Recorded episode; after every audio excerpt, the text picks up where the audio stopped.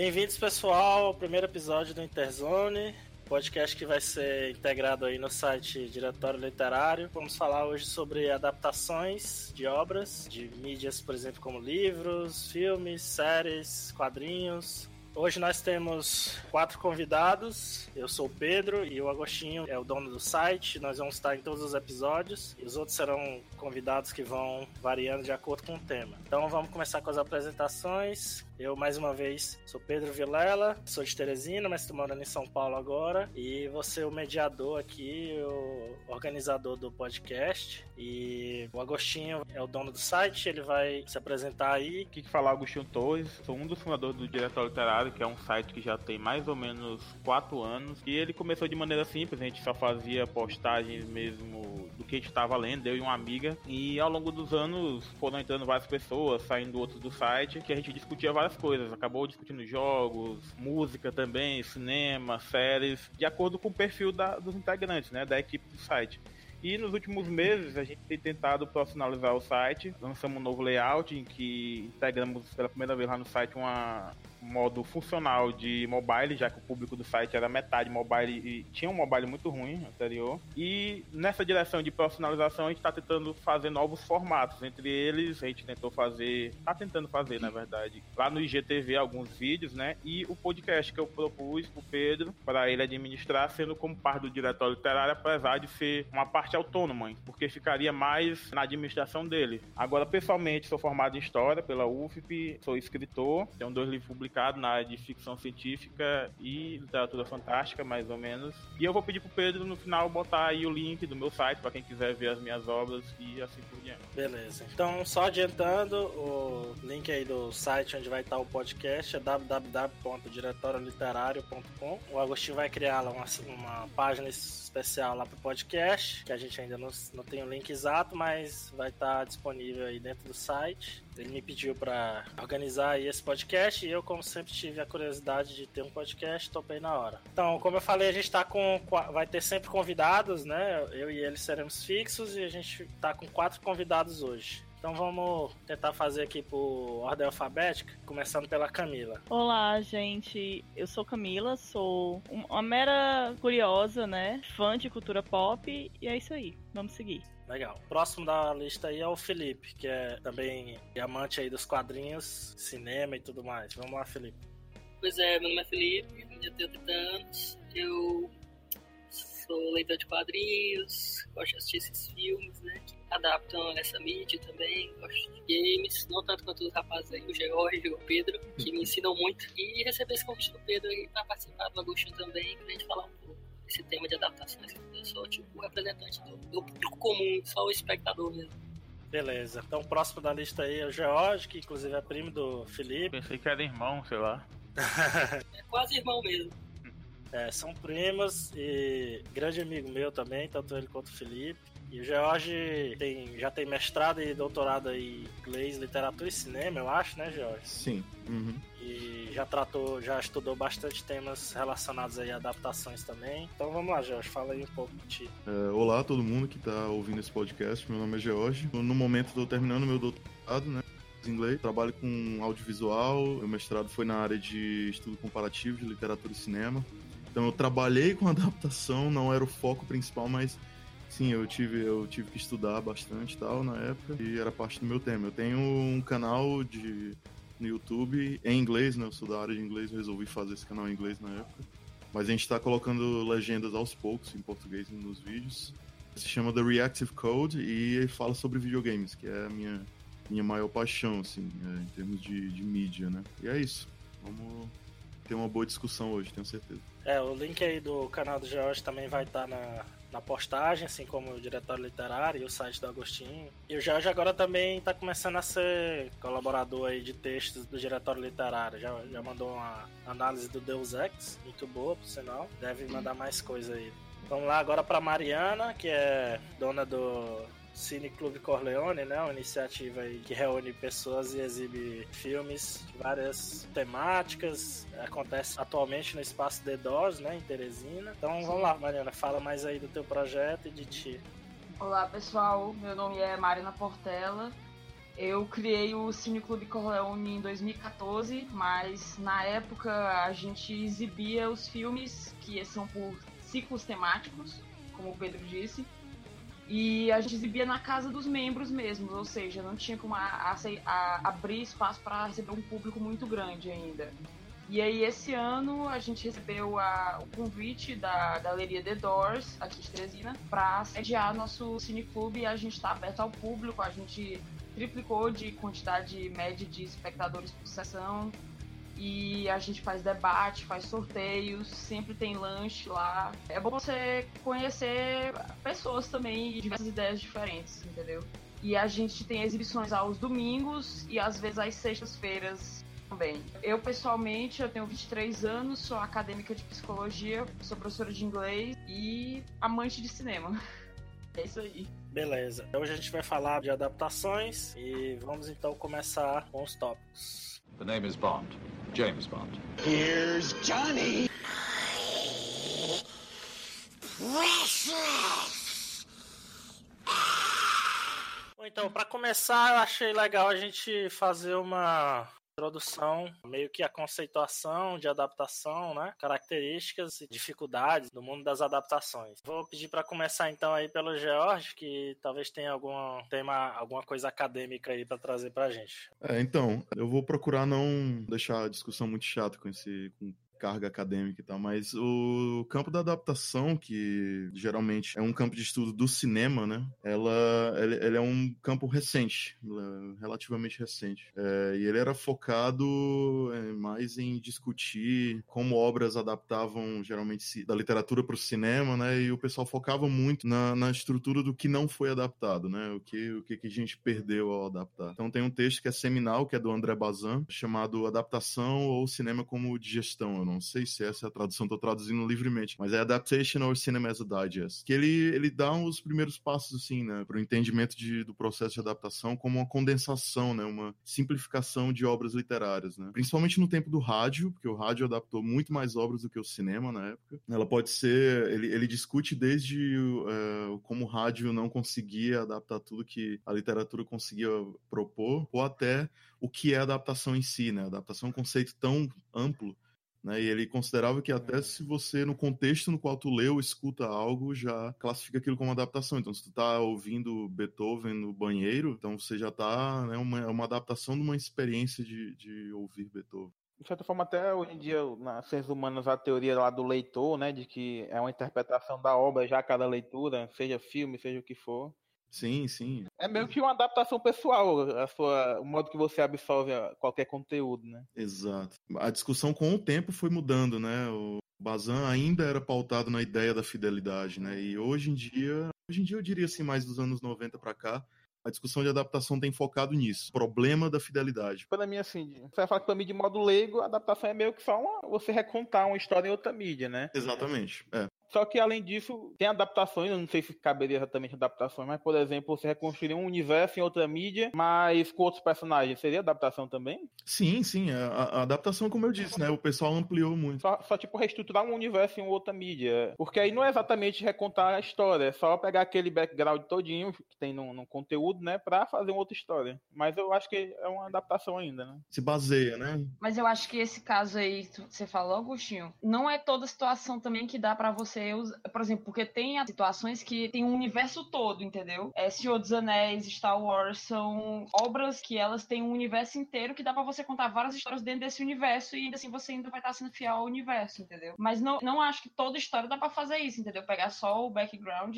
colocar outros personagens lá. Não tem como, até porque você tem que passar o que, coisa uma das teóricas de adaptação, né, a Linda Hutchin, né, ela fala que um dos focos dela é o que se deve adaptar, como se adapta, é, quando se adapta, para quem você adapta. Então, conceito geral de adaptação, se for condensar mesmo o conceito, adaptação é uma ferramenta intertextual, né? Adaptação tem a ver com semiótica, né? Então você está transferindo de um código de signos para outro, né? Você está transferindo do código que é verbal, escrito, seja literatura escrita ou literatura oral, para um código que é audiovisual, entendeu? E verbal, né? O cinema não é só audiovisual. Eu falei assim nessa questão de restauração do porque, usando de exemplo o jogo Witcher 3, Witcher, toda a série, na verdade, é o universo fiel, digamos assim, ao universo relativamente fiel, claro, né? Ao universo dos livros, porém é uma outra história, entendeu? É uma história depois do livro, digamos assim. É um conteúdo novo em cima do, de um universo já pré-estabelecido, digamos assim. Sim, sim, tem, é uma série de livros, né? É uma série com seis livros e aí termina a história de certo sentido. E os caras no jogo, no 1, no 2 e no 3, vão continuando aquela história onde o autor parou, digamos assim. Ele adapta, né? Ele adapta algumas, alguns contos,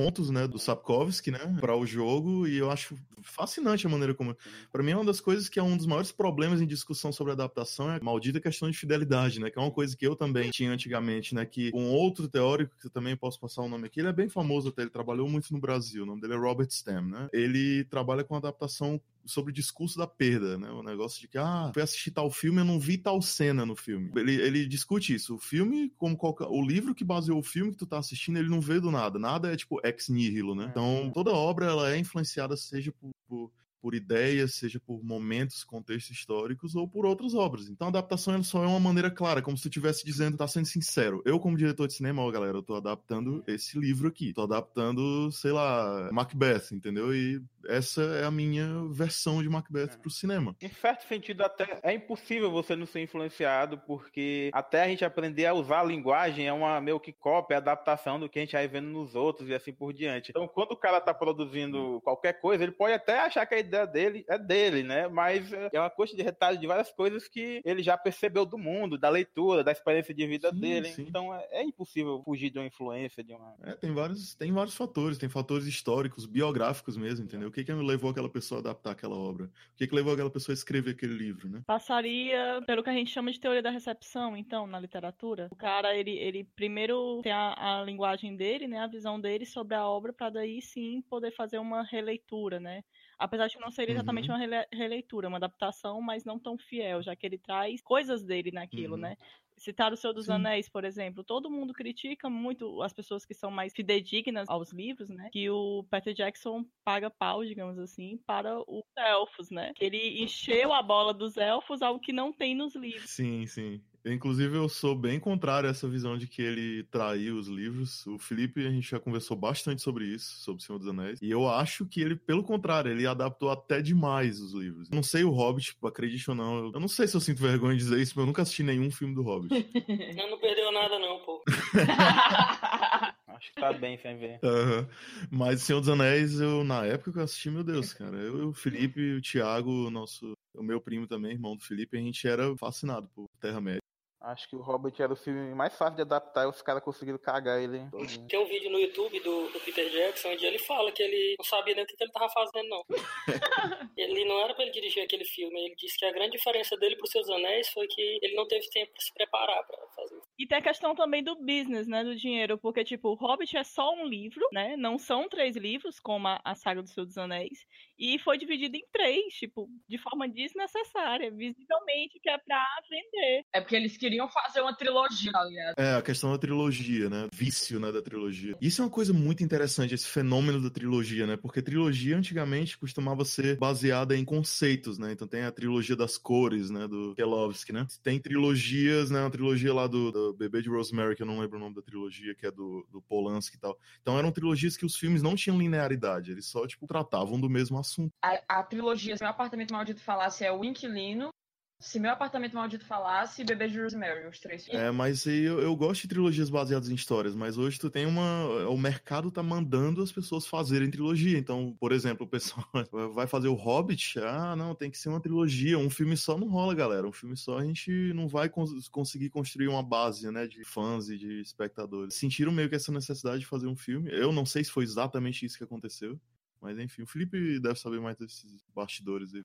Comercial mesmo hoje, né? De, você explorar uma franquia, criar uma franquia de no mínimo três episódios. É, exatamente. Olha o exemplo de Star Wars todos foram trilogias. Eu queria só discutir mais essa questão de, por exemplo, o Agostinho deu o exemplo aí do Witcher, né? Que a história é como se fosse uma continuação do que é nos livros. Vocês chegam a considerar isso como adaptação, porque esse tipo de continuação, assim, eu vejo como se fosse outro autor, digamos, explorando um universo ou fazendo uma nova história, digamos assim. Na minha visão, a adaptação se refere mais à história do que a uma criação de um universo em si. Então, eu consideraria como uma obra diferente, uma continuidade mesmo, e não como uma adaptação. Eu diria que é baseado naquele universo, ou então que é uma releitura ou alguma coisa, mas eu não consideraria adaptação também. Não, mas se é uma releitura, pra mim, acaba sendo uma adaptação. O Pedro falou que, tipo, ah, uma continuação naquele universo, mas eu acho que você pega um universo. Aí tu falou do Star Wars. Star Wars é uma mídia pra mesma mídia. Aí você faz um negócio, digamos, baseado. Mas agora, se você tá transformando de uma outra mídia, mudando de mídia daquele conteúdo, eu acho que é uma adaptação, na minha percepção. Porque, por exemplo, Witcher 3, que foi o exemplo que estava usando. Apesar de ser uma continuação, mas tem toda a estrutura que ele tem que pegar da, de como foi a, as histórias antigas para aquele universo continuar. E tem várias referências na própria história às histórias anteriores e assim por diante. Os personagens, na verdade, parece que ainda estão ligados às mesmas histórias anteriores, desde os primeiros contos que o Tapakovsky fez. Só foi a continuação da história. Eu acho que pelo fato de ser transmutado aquilo ali, de livro, para um universo de game, eu acho que eu considero uma adaptação. Mas, por exemplo, Star Wars tem muita coisa escrita, né? O pessoal chama de universo expandido, que hoje em dia, tudo bem, não é mais considerado canon, mas tem muita, muita, muita coisa mesmo que é só escrita. E hum. não tem a ver com a história principal dos filmes. São histórias secundárias de personagens que já apareceram ou não nos filmes, que busca mesmo realmente expandir para além do que foi dito nos filmes, como se quisesse, cada um quisesse criar uma história diferente relacionada àquele universo. E eu, assim, eu não consideraria como adaptações, porque eles realmente não são a história Exato. que é no filme. Seria então baseado, né? Não seria adaptado, mas baseado.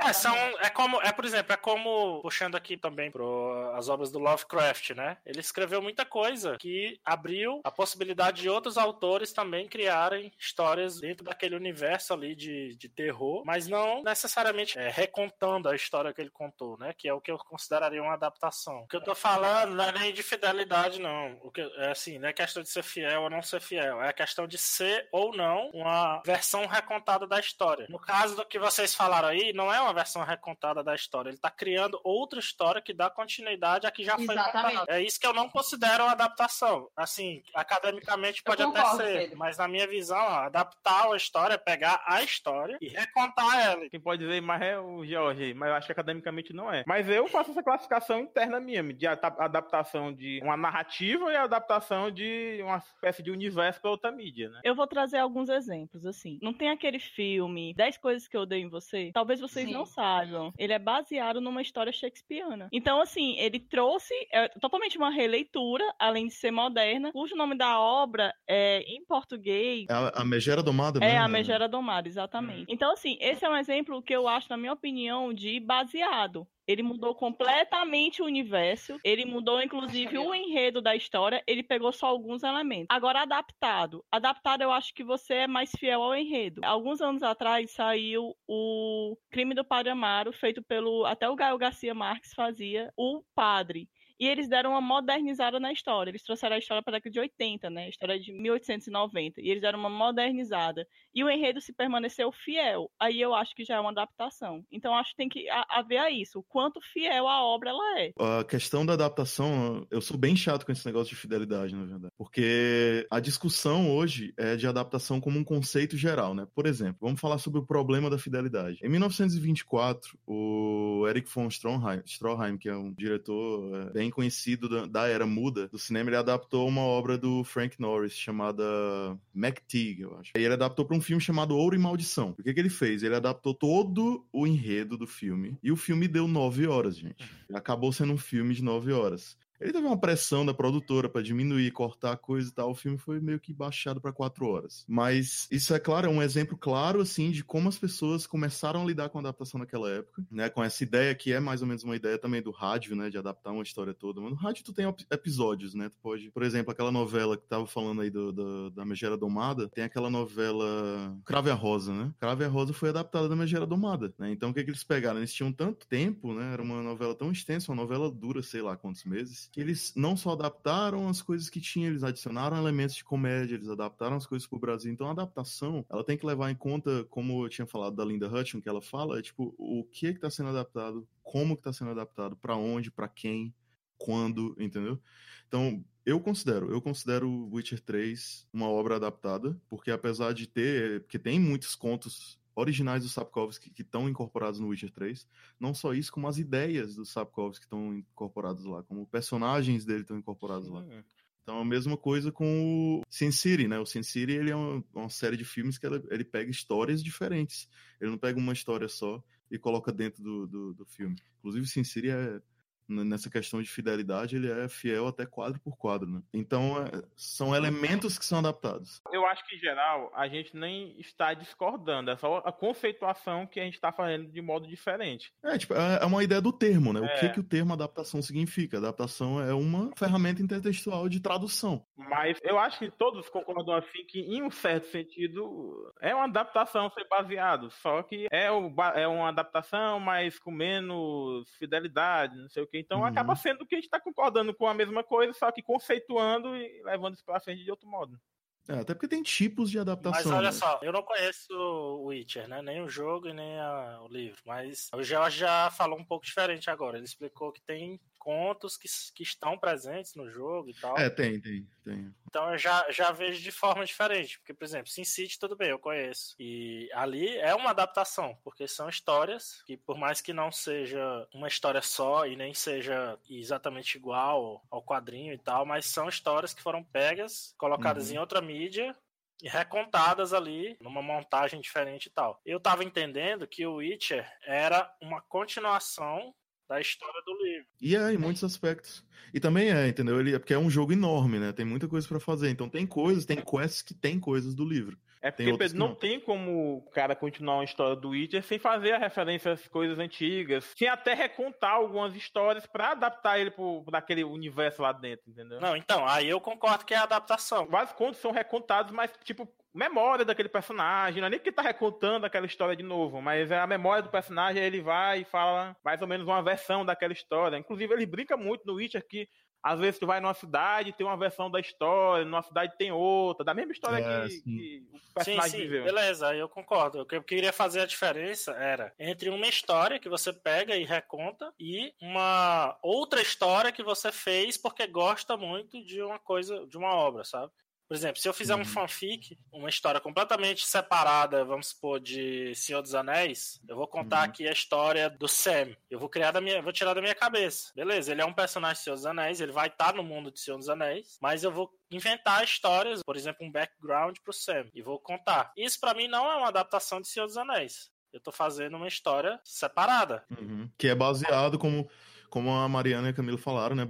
Baseado no, no mundo dos Senhor dos Anéis. Baseado, tudo vai ser baseado, mas eu diria que é mais como se fosse um, um anexo à história de Senhor dos Anéis. Trazendo uma curiosidade sobre o Witcher, né? É interessante que o game ele teve muito mais sucesso que os livros. O autor ele não sabia disso. Ele não imaginava oh. que ia ter esse sucesso todo. Então, assim, era um livro muito conhecido só lá, né, no leste europeu, lá onde foi publicado ele se tornou mundialmente conhecido por conta do game. E o cara, o autor, perdeu muito dinheiro por isso, porque ele não sabia. Mas isso acontece demais, né? Ele fez meio assim o, as histórias do Witcher. Meio, ah, faz uma versão aí do leste europeu do Senhor dos Anéis. Tá bom. Aí fez. Nunca botou muita fé na história nem nada. Aí vendeu a história aí anos depois de ter terminado. Vendeu bem e tal, mas também nada espetacular. Ficou mais da cultura mesmo, se não me engano, qual o país dele? Polônia. Polônia. Polônia. Uhum ficou mais assim, por mais que tenha se espalhado pelo leste europeu e tal, ficou mais ainda tipo, da cultura popular da Polônia, digamos assim, né? E uhum. aí a, produtora da própria, do próprio país resolveu fazer o jogo, não, vou contar uma história que a gente é familiar, que a gente gosta, e compraram dele baratinho, fizeram o jogo, e hoje em é. dia o jogo aí é sucesso mundial e ele é puto que vendeu barato. Esse tipo de coisa é muito comum quando sai uma adaptação para uma mídia que tem mais popularidade, digamos assim, né? Porque eu acho que se a gente fosse analisar em termos de o que é que tem mais visibilidade, o cinema ganha disparado das outras. Tudo que sai para cinema de, de, adaptação quase sempre acaba gerando mais conhecimento, mais visibilidade para a obra original. Oh, é, bom, foi um bom. Eu posso chamar um assunto aqui pra gente que eu acho bem controverso, mas por causa disso gera muita discussão. Esse negócio de ah, mas tu já leu o livro? eu acho muito engraçado isso, cara. Quando a pessoa eu tô, ah, não, não gostei da quarta temporada, sei lá, não gostei de tal episódio, de tal série. Mas a série é baseada em um livro. Aí a pessoa, pois é, mas tu já leu o livro? tá, eu, eu não preciso ler o livro. Eu tô falando de uma série que é independente do livro. E esse é um dos maiores também problemas né, de, na discussão sobre adaptação, que as pessoas acham que é uma coisa presa a outra, né? Não, cara, você adapta uma obra em outra. Por isso que é importante aquele argumento do Robert Sam sobre ex nihilo, né? Que nada vem do nada, né? Uma obra não é presa a outra porque ela foi adaptada. Então, toda vez que uma pessoa vem dizer, ah, mas tu tem que ler o livro para tu entender tal coisa, não. Eu não tenho que ler o livro, eu tenho que assistir o filme, que é o que eu tô interessado. Olha, eu queria dizer uma coisa nessa linha. É, o filme V de Vingança, por exemplo, ele é baseado num quadrinho, né? Os dois têm muitos elementos em comum. Sim. A ideia geral é a mesma, então eu diria que é uma adaptação. Sim. Mas, querendo ou não, eles divergem um pouco na ideologia que eles representam. Sim. Porque no filme é uma. Eles não contra um sistema totalitário, eles defendem a democracia. E no quadrinho, ele defende a anarquia. Eles divergiram nisso, entendeu? Nessa ideologia. Mas assim, muito, quase as outras coisas é, é, muito parecida, entendeu? Eu não lembro direito do filme. Ele, o V no filme defende a democracia? Não, eles não especificam, mas eles não são porque na, eu, eu, me lembro assim, porque eu li o dois, eu li, eu li o, a, o quadrinho e, li o, e vi o filme, mas a memória mistura, né? Eu lembro dele mesmo como um personagem que sabia que ele não daria para democracia, mas passava o manto, digamos assim. Exatamente, mas eles são, eles são muito bons, os dois são muito bons até no que eles divergem, entendeu? É isso que eu quero dizer. Sim. O quadrinho ele é muito bom no ponto que ele defende e o filme é muito bom no ponto que ele divergiu do, do quadrinho, entendeu?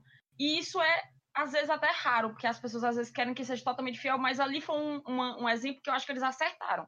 Porque mesmo tendo divergido, os dois ficaram ótimos como obras distintas, entendeu? Eu acho que é uma adaptação, não tenho a menor dúvida de que V de Vingança é uma adaptação.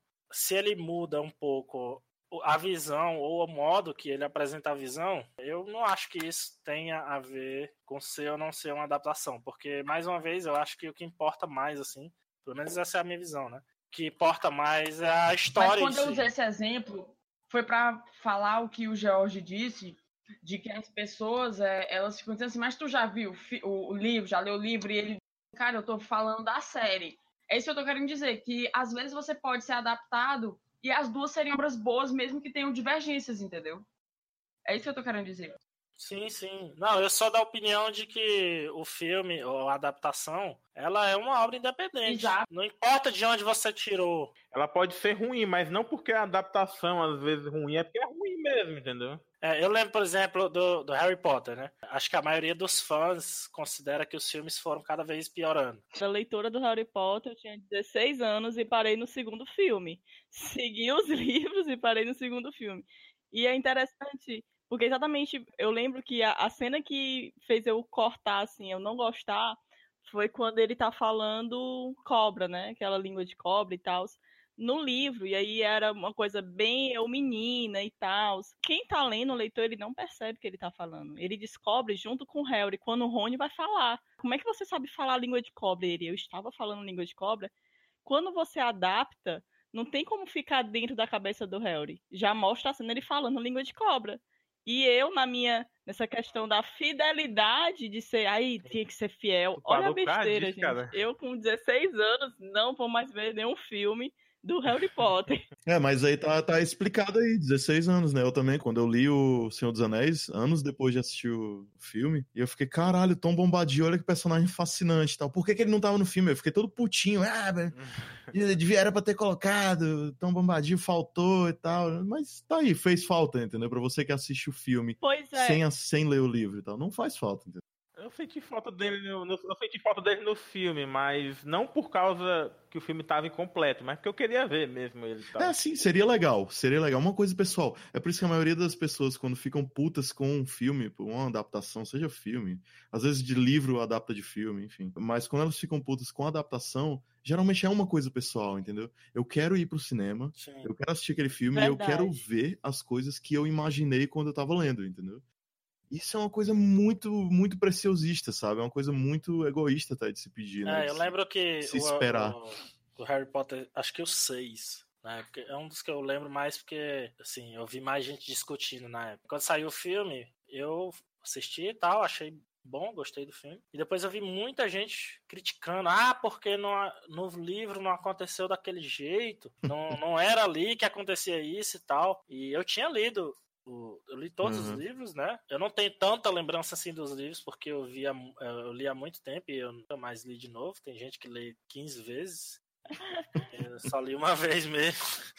E, e a Cané Agostinho já falou, a memória meio que se confunde, assim, quando você é. É, vê, li, vê, lê o livro e vê o filme, e anos depois você não lembra mais que exatamente que é qual é qual. Mas eu lembro que na época, isso para mim parecia um idiotice tão grande discutir se foi ali ou não, se no livro era assim ou não. Eu nunca tive essa, essa necessidade de ver a, a repetição daquilo que eu já tinha lido, ou que eu já tinha visto no original acontecer de novo. Na verdade, eu sempre fui até contra. Eu gosto até mais mais quando eles criam uma forma diferente de mostrar a mesma coisa, sabe? Acho até mais legal, uhum. assim, porque eu realmente não tô ali pra ver de novo a mesma coisa. É interessante sobre isso, assim, essa questão pessoal que o Jorge falou. Uma adaptação que fez muito sucesso, né? Eu acho que todo mundo tem um, uma lembrança muito boa brasileira é o Auto da Comparecida, do Ariano Suassuna. O Ariano Suassuna não gostava da adaptação, da última adaptação. Por quê? Porque não tinha a imagem do palhaço. Na peça original tem um palhaço que vai narrar a história. Na adaptação à última da Globo não tinha. A dos Trapalhões tinha, né? Mais antiga. E ele não gostava, tipo, todo mundo ama aquele filme, todo mundo até hoje, pessoas repetem as falas na rua, né? Até hoje, os autores são reconhecidos 10 anos depois. E, assim, o, o, Ariano não gostava porque não tinha a imagem do personagem que ele tinha maior é, apego e não tinha na adaptação. Quem não conhece a uhum. obra, né? A, o livro, conhece só o filme, nem sente falta, nem. Quando houve adaptação, eu tento esperar uma cor totalmente diferente, mas também tem vezes que é, é difícil engolir, né? Algumas coisas que é. fazem. Pra ter uma ideia, assim, como adaptação é uma coisa de mensagem mesmo. Eu acho até melhor quando nem, nem se sabe que é uma adaptação. Alguém que já assistiu aquele filme E aí, irmão, cadê você? Dos irmãos Coen, com o George Clooney, com o John Turturro. É um filme muito bom, cara. É um filme muito bom. Sobre prisioneiros que escapam de uma prisão e tal. Eles vão passando, conhecendo figuras religiosas, passam numa cidadezinha pequena e tal. É bem massa o filme, é bem legal. Os irmãos Coen são diretores muito foda. E o filme ficou mais conhecido do que a obra original, o quê? Ele, ninguém nem sabe, cara. Até tu vê nos, nos, créditos, mas geralmente passa batido, assim. Ele é adaptado da Odisseia. Ele não é adaptado, ele é bem livremente adaptado, assim. Ele pega conceitos da Odisseia. Hum. Mas tu vê coisas ali e tal, que se tu tiver lido a Odisseia, tu, caralho. Agora que tu falou desse negócio da Odisseia, eu lembro de já ter lido textos sobre isso aí, sobre esse filme, sobre essa referência à Odisseia e tal. Aham, uhum, sim, sim. Porque o lance dele é, tipo, é satírico, entendeu? Ele, ele mexe com conceitos e mensagens, né, e eventos da Odisseia de uma maneira satírica. Enfim, aí tu leva em conta o que adaptar, entendeu? Quando tu tá adaptando uma obra, o que que tu vai adaptar? Em primeiro lugar, que tipo de autor ou autora você é, entendeu? Você é uma pessoa, por exemplo, como os Coen, que eles são extremamente satíricos, né? E é meio que um humor negro, né, ali que eles praticam, né? Tu vai, tu vai pegar uma obra e tu vai fazer um filme histórico. Não, cara, tu pega uma obra e faz uma sátira, coloca um pouquinho de violência ali no meio e tal, e essa é a tua, a tua pincelada na obra, entendeu? E é por isso que acontece, como o Felipe tinha falado, do, do, do, Peter Jackson pegar uma obra que ele, no fim das contas, não queria dirigir, entendeu? Porque, uhum. enfim, ele é um outro contexto, ok, o cara dirige O Senhor dos Anéis, mas que, que indica que ele vai conseguir fazer um bom trabalho, entendeu? De novo. E às vezes acontece isso. Old Boy, mesma coisa. Que diabos é que o Spike Lee vai dirigir uma adaptação Nossa. de um filme daqueles ali. O Spike Lee ele é muito bom em fazer sátira social, entendeu? Ele é um diretor genial nesse sentido, mas porra, Old Boy. Não, doido, ele cagou. Sabe? E aí ficou aquela cagada absurda. Obrigado. Adoro escolher obras que eu não gostei. É, que foi uma cagada aquele filme do Spike Lee. Nossa, horrível. O pessoal falava tanto Old Boy tá ruim, viu, cara? Eu fui assistir, nossa, ruim é, é pouco. pouco, viu? Vamos falar um pouquinho sobre as técnicas de adaptação que a gente percebe e o que que costuma ficar mais fiel, já que a gente falou tanto de fidelidade, que mídias têm essa facilidade maior, né, de adaptar uma história, até pelo tempo, pela forma de, de contar. Eu acho que tudo isso passa por aquilo que o George falou, de que você, quando vai adaptar uma coisa, tem que escolher o público, escolher o formato que você quer fazer, porque, por exemplo, você pode pegar uma história que é de época e atualizar ela, ou então manter a característica dela de narrativa de época. Isso vai ser muito uma direção, uma escolha de, da galera da direção da, da produção, né? O que, que eles querem e o público-alvo que eles querem atingir. E a partir uhum. disso, cortar personagens para caber no tempo, se for um filme, né? Que eu acho que a adaptação, muitas vezes, vezes, é, um romance, se for adaptação de um romance, o romance tem muitos personagens e muita cena relativamente inútil da vida cotidiana dos personagens. E aí a adaptação tem que. Filtrar, né? É, exato. É, a adaptação é uma tradução, cara. Tu tem que. é, Não é diferente do processo de tradução. Entendeu? Tu vai filtrar o que que te serve ali, qual é a serventia que aquilo ali vai ter pra tua mensagem, pra tua mídia, entendeu? Pra tua obra em geral, né? É, falando nisso, inclusive, eu considero traduções de livros basicamente adaptações também, né? São, são adaptações. Porque dá o certeza. tom, o, o cara que tá traduzindo, ele dá o tom daquele livro. Da- Sim. das sensações dos personagens, enfim, a tradução é Uhum. em geral uma adaptação de literatura mesmo para outra língua, né? Sim, exatamente. Essa questão do que funciona, o que não funciona, né? Do cara adaptar, escolher. Recentemente eu li o diário da Anne Frank em versão HQ e a obra é linda, gente, belíssima. Se vocês tiverem a oportunidade Uhum. de pegar essa história em quadrinhos, é linda, linda, lindo, desenhos, traços, Uhum. tudo. E aí tem vários momentos no diário em que a Anne se compara muito com a Margot, sua irmã mais velha. E ele condensou isso numa página, colocando as reações da Anne e da Margot. E ele explica lá no final, né, exatamente isso. Olha, em toda a obra, várias coisas ele condensou numa página só. E ficou belíssimo, ficou bacana, porque não fazia sentido a todo momento na HQ ficar retomando a isso, né? E aí no final, à medida que foi ficando mais tenso, né? As histórias, a questão da guerra, a- o medo e, e também o tempo que ele estava em cativeiro, ele começou a colocar trechos inteiros da obra mesmo, do, do- do diário. E é muito bacana. Então Uhum. ele fez essa seleção e o trabalho final ficou algo lindo. The name is Bond. James Bond. Here's Johnny.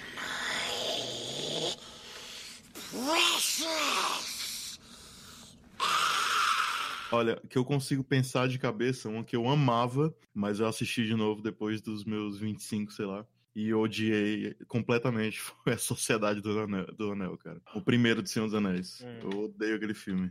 Pra mim, é a pior adaptação que eu consigo pensar, pelo que eu assisti depois e o quanto eu vi que o Peter Jackson fez de tudo pra adaptar eventos passo por passo, diálogo por diálogo, e não conseguiu. Porque, enfim, é uma tarefa impossível. E pra mim, a melhor adaptação que eu consigo pensar é Sete Homens e um Destino. Eu acho que é, é- é Magnificent Seven, né? Eu não sei, peraí. É esse recente agora? Não, não, não recente. o- eu não assisti o recente, o mais antigo. Ah tá, eu só conheço o mais novo. Eu gostei muito do filme, mas eu não conheço o Sim. original. E ele é adaptado do Sete Samurais, do Akira Kurosawa. O western mesmo, de 1960, é maravilhoso. Uma adaptação que eu gosto muito, não sei se aqui vai todo mundo vai concordar comigo, é de 300 do Frank Miller, porque eu tive contato primeiro com a HQ e eu achei muito bacana, foi o primeiro filme que eu vi assim no cinema que eu vi os quadros muito fiel, sabe? Eu fiquei assim impressionada. Aí depois ele lançou o 2, eu não assisti, né? Porque eu não sou obrigada a ficar vendo porcaria. Eu nem fui atrás, eu não. A história é acabada ali. Eu não entendo pessoas que tentam estender histórias acabadas. Acabou 300 ali no primeiro filme, assim como acabou no HQ e ponto, gente. Não tem dois. É, pra entender é bem fácil, é dinheiro. É, no Hum. começo do podcast ela falou isso também, do dinheiro. É, mas ele ainda escreve. É? Ela, É? ela é uma HQ também, esse 2. É ruim mesmo. Ai, é. Eu nunca tive contato com esse O, dois. nome- o nome da HQ é Chest. É, o e a Frank Miller meio que ficou preguiçoso, né, depois de um tempo, né? Olha, um que eu gostei muito foi Em Chamas, que é o segundo livro de Jogos Vorazes. É o livro mais menor. E o filme foi. Eu nunca vi uma adaptação tão fiel a um livro quanto eu vi aquele filme foi. Frases, cenas, diálogos inteiros iguais ao livro. Ficou maravilhoso. Ficou muito bom.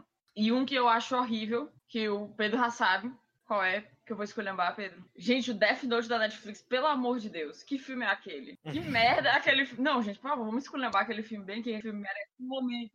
Eu não assisti, mas eu assisti o, o- Eu sempre esqueço dos irmãos Fullmetal, gente. E, meu Deus do céu. Sem comentários. Não, isso é muito Ah, ruim. Não tem como ganhar, não tem como ganhar de Podre, Death Note, não, velho. Eu vou ser bem controverso aqui. Eu acho até o anime ruim, o Full Metal, cara. Eu acho, eu acho aquele anime extremamente supervalorizado. Pois é, todo mundo diz que é muito bom e tudo, e eu não consigo assistir, não.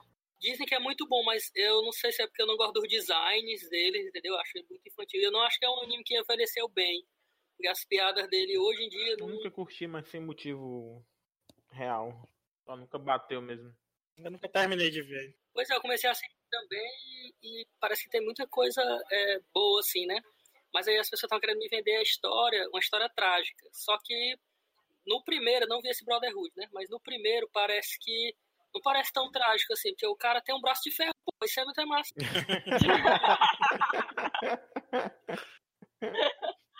Não, gente, mas ele poxa a mãe e tal, e o irmão. É, pois é, tem esse, esse, tema pesado, essa ambientação pesada. Só que como ele é muito colorido e o primeiro anime é muita ação, né? Muita aventura, eu fiquei, bicho, o cara é um robô, pô. Grandão, tem. Mas também, mas também é aquela coisa, às vezes a gente gosta de coisa que é ruim mesmo. Eu, por exemplo, eu assisto Dragon Ball Super até hoje, é uma porcaria, mas eu gosto, cara. É, então pode. É, tu pode sair desse grupo mesmo, Agostinho. Dragon Ball Super é muito ruim, pô. É, eu gosto, cara. Eu sei que é ruim. Eu te, te, eu te entendo, pô. Eu, eu, também gosto de Power Rangers. Eu gostei do. Não gostei do filme, mas eu gostei de assistir o filme do Lanterna Verde, porque eu vi todo aquele universo representado ali no cinema que eu acho muito foda, entendeu? O filme pode ser uma merda. Eu sei que o filme é uma merda, a história é uma merda. Mas assim, a parte que eles exploram o universo eu achei muito massa. E eu gostei de assistir o filme por isso. Assim, valeu o meu tempo, entendeu? Eu acho que a gente tem que admitir que não é porque a coisa tem que ser, nossa, cabeça, fodão e tal, pra você gostar, não tem uma coisa que é sentimental da gente com, com uma certa produção, tem, tem vários motivos, cara, pra gente gostar de uma coisa esteticamente.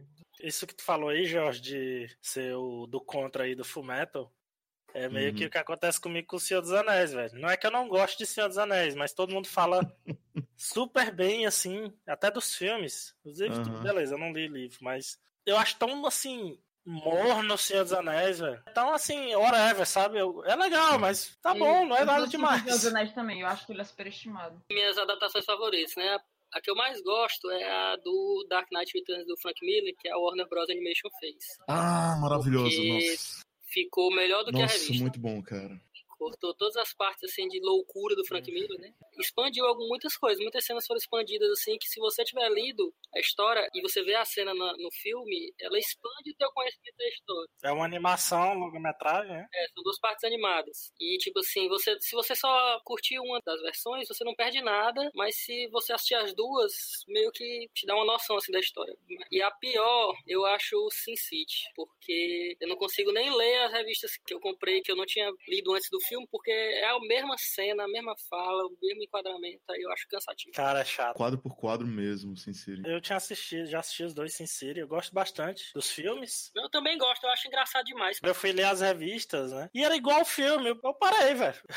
eu parei de ler. É, tipo, tu fica com aquela impressão de já, já te... ah, já vi isso eu aqui. Acho interessante ah, porque geralmente a galera reclama que é muito diferente, né? Quando tá igual também a galera reclama. Eu sou do grupo que reclama de ser igual mesmo. Aí fica foda. Eu gostei de exatamente porque eu vi os quadros, eu gostei por isso. Eu tô achando aqui os meninos falando que não, eu não gostei exatamente porque é igual. Eu gosto, eu gosto de Sin City. Eu entendo o que o Felipe. Eu entendo completamente, porque eu sou assim com outros filmes, entendeu? Tem filme que eu vou assistir, tipo Senhor dos Anéis mesmo. Que eu vejo, ah, cara, eu já vi isso aqui, o cara tá querendo traduzir palavra por palavra e tal. E isso pra mim é uma falha de direção, entendeu? De visão de direção. Tu vai dirigir um filme, tu vai fazer um negócio desse. Tu conhece a mídia que tu tá produzindo ali. Sabe que é inviável. Mas eu gosto do Sin City porque, apesar de ser quadro por quadro, eu acho um filme bonito, cara. Ele tem uma estética bonita. Ah, então, o filme eu acho que funcionou muito bem, velho. Ficou bem legal o filme. Agora, aí é que tá. No meu caso, eu vi primeiro o filme. Aí eu não tive uhum. interesse pela revista. Eu acho que se eu tivesse lido primeiro, eu também teria tanto interesse pelo sim. filme. Pois é, eu acho o filme também bonito pra caralho, tudo, mas quando eu fui ler as revistas, não consegui, que é muito igual.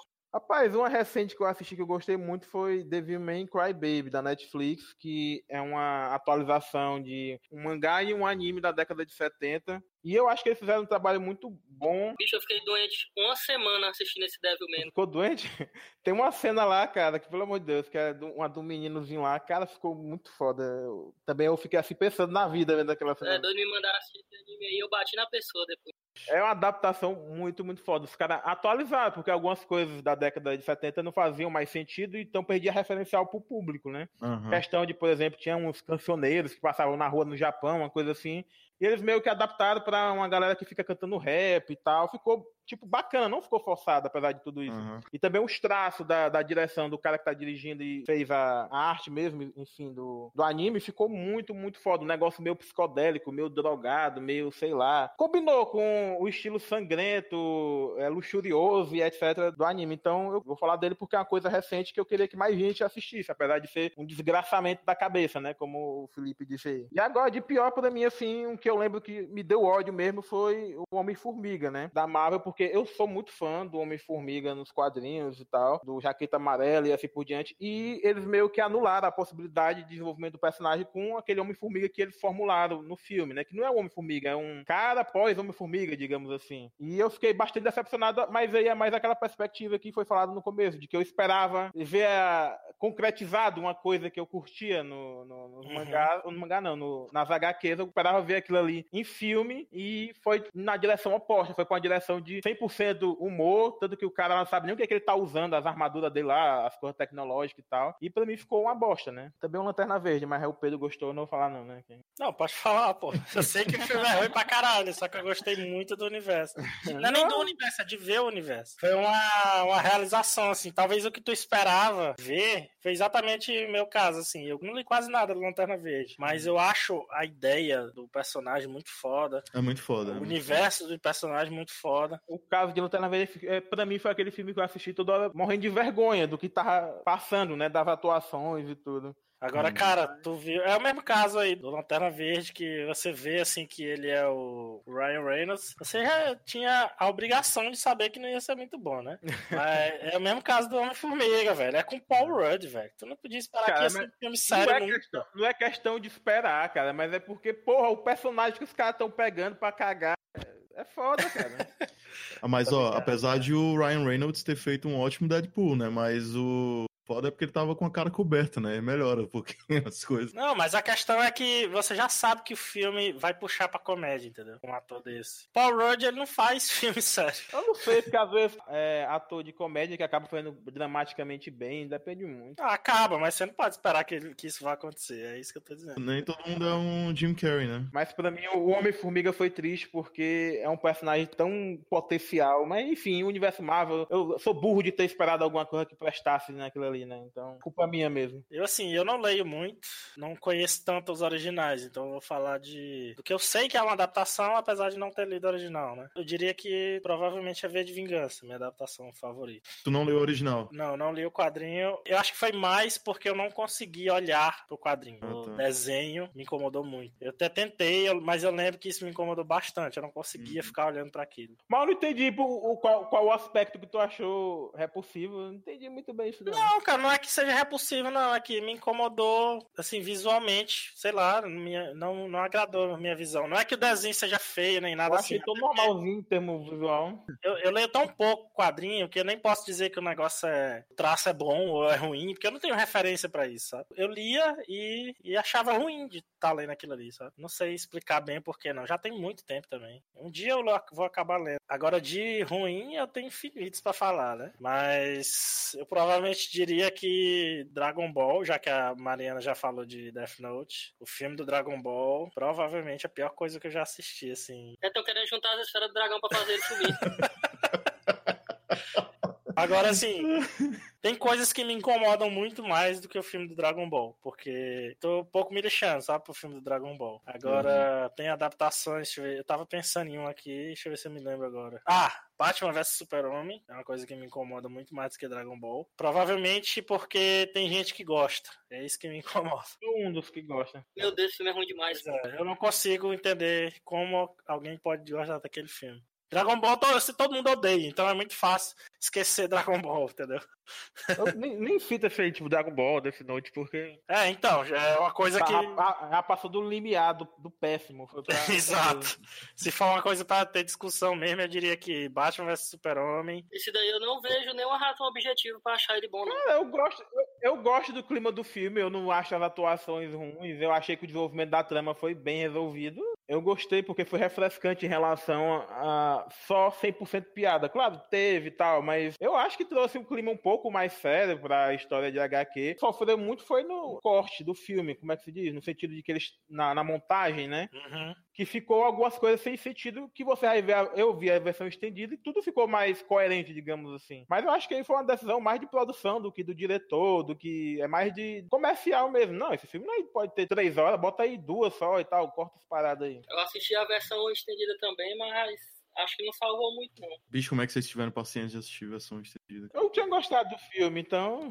Ele representa para mim o problema no público de cinema, principalmente de, de filmes de super-heróis, sabe? Que eu esperava, eu gostaria que a mentalidade mudasse muito, mas pelo que eu vi, tem muita gente que espera é aquilo mesmo, é cenas fanservice de tirar ali. De histórias aí que os caras leram. É, tirar uma, uma coisa que aconteceu em uma história e botar cagada e cuspida ali no cinema, que é pros fãs adorarem. Teve cena, eu lembro de uma cena do filme que o super-homem acho que tá subindo atmosfera, sei lá, levando. Eu não lembro mais nem direito como é o filme, mas eu sei que tem uma cena que ele tá voando lá pra fora da Terra, pra fora da atmosfera, sei lá, e eles atiram uma ogiva nuclear, qualquer coisa assim. Esse é do, da, do Cavaleiro das Trevas do Frank Miller. É o, o Apocalipse. Então, lembra, no filme, não faz o menor sentido a lógica deles fazerem aquilo ali. Não, não tem uma explicação. Nada mata aqueles caras. Aí eles resolvem fazer aquilo ali do nada, como se fosse uma coisa que logicamente ia funcionar. Tem algumas coisas que eu acho bem pior do que isso. Não, com certeza, mas eu tô dando só um exemplo. Mas ainda assim, comparado com o que tá sendo filme, feito de, de filme de super-herói, eu achei relativamente positivo o que que tava tentando se passar ali. Enfim, eu gostei, como eu disse, porque filme de super-herói hoje em dia é um negócio tão humorístico, tão colorido, tão sorridente. Por mais que, claro, tenha piada, porque a gente não podia perder também o negócio, né? Que hoje em dia tem que botar piada em todos os filmes, em todos os desenhos, em tudo, tudo, tudo, tudo tem que ter piada. Mas ainda assim, eles tentaram trazer o filme numa temática um pouco mais adulta, digamos assim. E eu gostei muito nesse sentido. Mas ele, tem uns furos também, tipo. Que é absurdo, o negócio da Marta lá, como é que ele pega lá. Enfim, tem umas coisas que. É, porque eu vi muito. O pessoal que gostou e que é fã, eu vi muito comentário no sentido de. Ah, mas tinha muita cena foda dos quadrinhos e tal. É, eu acho que esse é o tipo de mentalidade que só serve pra cagar cada vez mais filme de super-herói. E aí é por isso que me incomoda tanto esse filme. É a reação do, positiva em torno de decisões que eu acho péssimas em termos de filmes e de adaptação. né? O filme é tão ruim que, tipo, acabou com o objetivo dele de fazer uma franquia disso aí. Estão brigando aí, a gente só vê o lixo. The name is Bond. James Bond. Here's Johnny.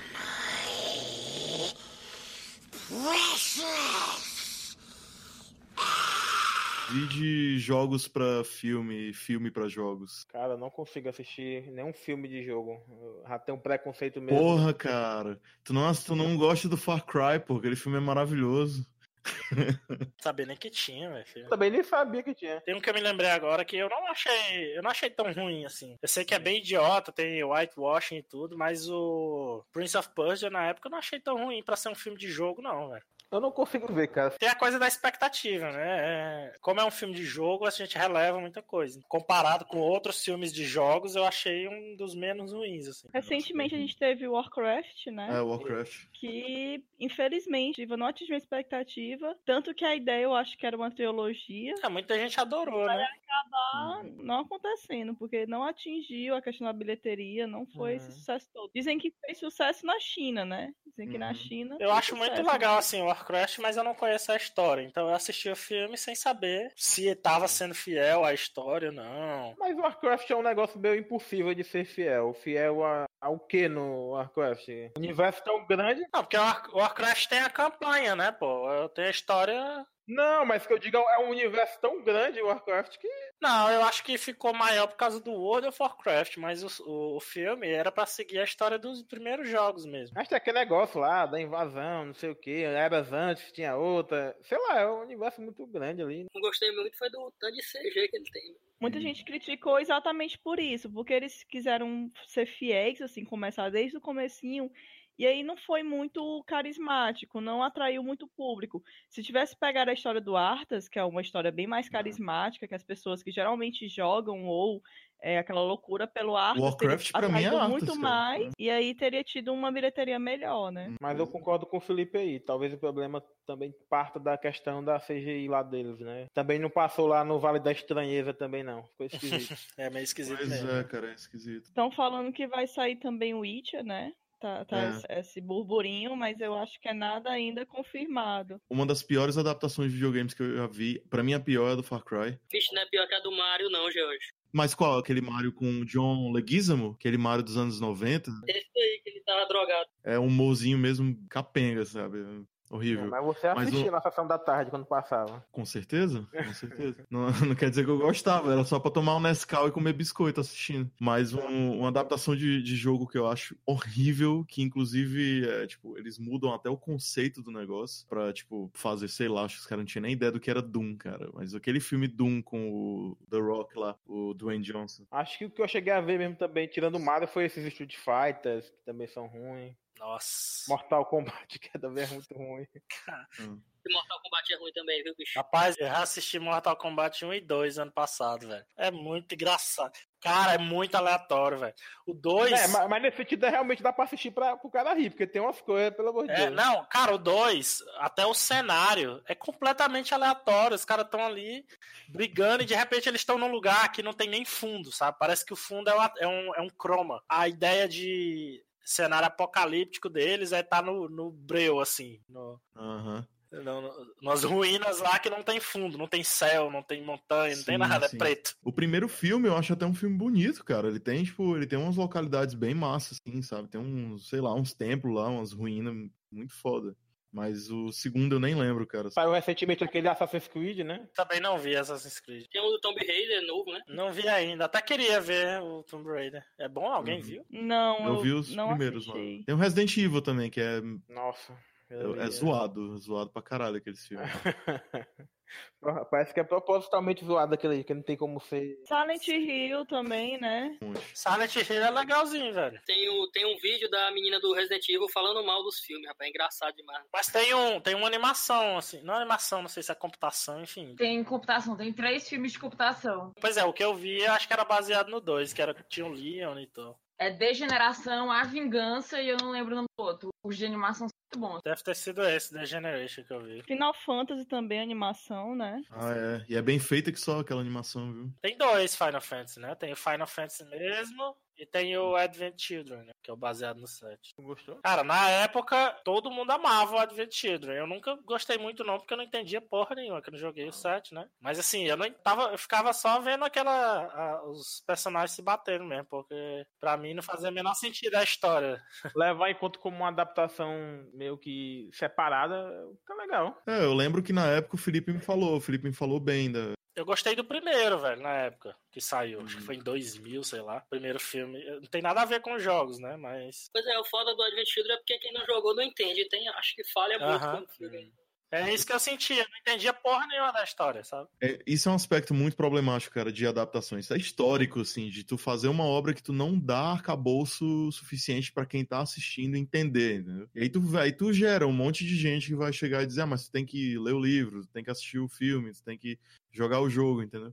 Isso pra mim é uma falha do pessoal que dirige. Mas eu acho que pelo menos ele é honesto, porque quando começa o filme, ele aparece uma, uma legenda dizendo que esse filme foi feito para aqueles que tiveram, encontraram felicidade nesse mundo. Então eu acho que eles não enganaram ninguém, não. Pra mim é muito mais criminoso esse remake aí que os caras estão querendo empurrar. Vai sair 2020, esse, 2030, Nossa, ainda- esse remake Ainda é sete. aquele que o pessoal tinha anunciado naquela época, o 7. Um remake infinito que nunca saiu. Não, nunca vai sair não, pô, isso aí. Pois sabe um jogo adaptado de filme que fez muito sucesso na época do lançamento? Foi um jogo de Os Incríveis que continuava o, o filme, o primeiro. Fez muito sucesso na Continuar época. uma história, né? É uma proposta interessante isso aí. Tu dá uma continuidade a outra coisa, né? O filme não termina com aparecendo aquele, aquele tipo aquele topeira lá. Aí o jogo começa eles encarando, lutando contra ele, entendeu? E fez muito sucesso na época o jogo. Eu não lembro é pra que que ele foi lançado. Na época lá de. do- Devia ser 2002 por aí. Devia ser PlayStation mesmo. É, sim, é. E foi a época que mais tinha, que mais popularizou a adaptação de filme pra videogame, foi nessa época, né? Porque era uma extensão de marketing mesmo, entendeu? Ah, a gente tá lançando um filme aqui, geralmente uma franquia, vamos lançar o jogo, vamos lançar brinquedo, vamos lançar camisa, tudo. É muito raro ficar bom esse tipo de jogo. Star Wars Force Unleashed também conta a história do aprendiz do Darth Vader, né? Que... é Negócio meio extra, né? Mas Star Wars é cheio de coisas assim, né? De histórias a mais, assim, é. Algumas focadas nos mesmos personagens e outras não. Aí tem toda a treta de o que é canônico, o que, o que, que não é. É, hoje em dia só é considerado canônico mesmo os filmes e as animações, eu acho. E as revistas da Marvel também, que a Marvel lança. The name is Bond. James Bond. Here's Johnny.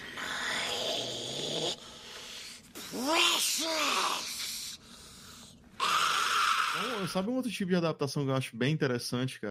É de filme ou livro pra série. Porque tem muito potencial. E geralmente o pessoal foca menos em enredo, que é receita pra dar errado, né? Tu fazer um filme, uma adaptação muito baseada em enredo, não em geral, mas quando é muito focado em enredo. E o pessoal esquece isso e passa a basear mais em lore, entendeu? Universo. O Fargo é um exemplo, né? Fargo é aquele filme dos irmãos Coen também. E aí o pessoal fez é, meio que um humor negro, uma comédia, tragicomédia, né? E aí o pessoal fez uma adaptação pra série e disse que pelo menos a primeira temporada ficou boa. Eu não cheguei a ver sobre a segunda. E, e tem o Hannibal também, que é né, baseado no universo do Silêncios Inocentes, né? É, eu acho que hoje em dia, até reflexo dessa expectativa com fidelidade que o pessoal tem muito, acabou ficando bem mais uma saída, assim, adaptar os filmes pra série em vez de livro, porque tem muito mais tempo, né, para desenvolver a história. Sim, sim. E, e, também muitas outras possibilidades, entendeu? Focar em personagens, aspectos da história singulares, assim. É personagem, que é o que série geralmente faz mais, né? Foca em desenvolvimento de personagem. E a, tem aquela também, a. Não sei como é o nome em português, cara, mas The Handmaid's Tale. E fez muito sucesso agora, né? O Conto da Aya.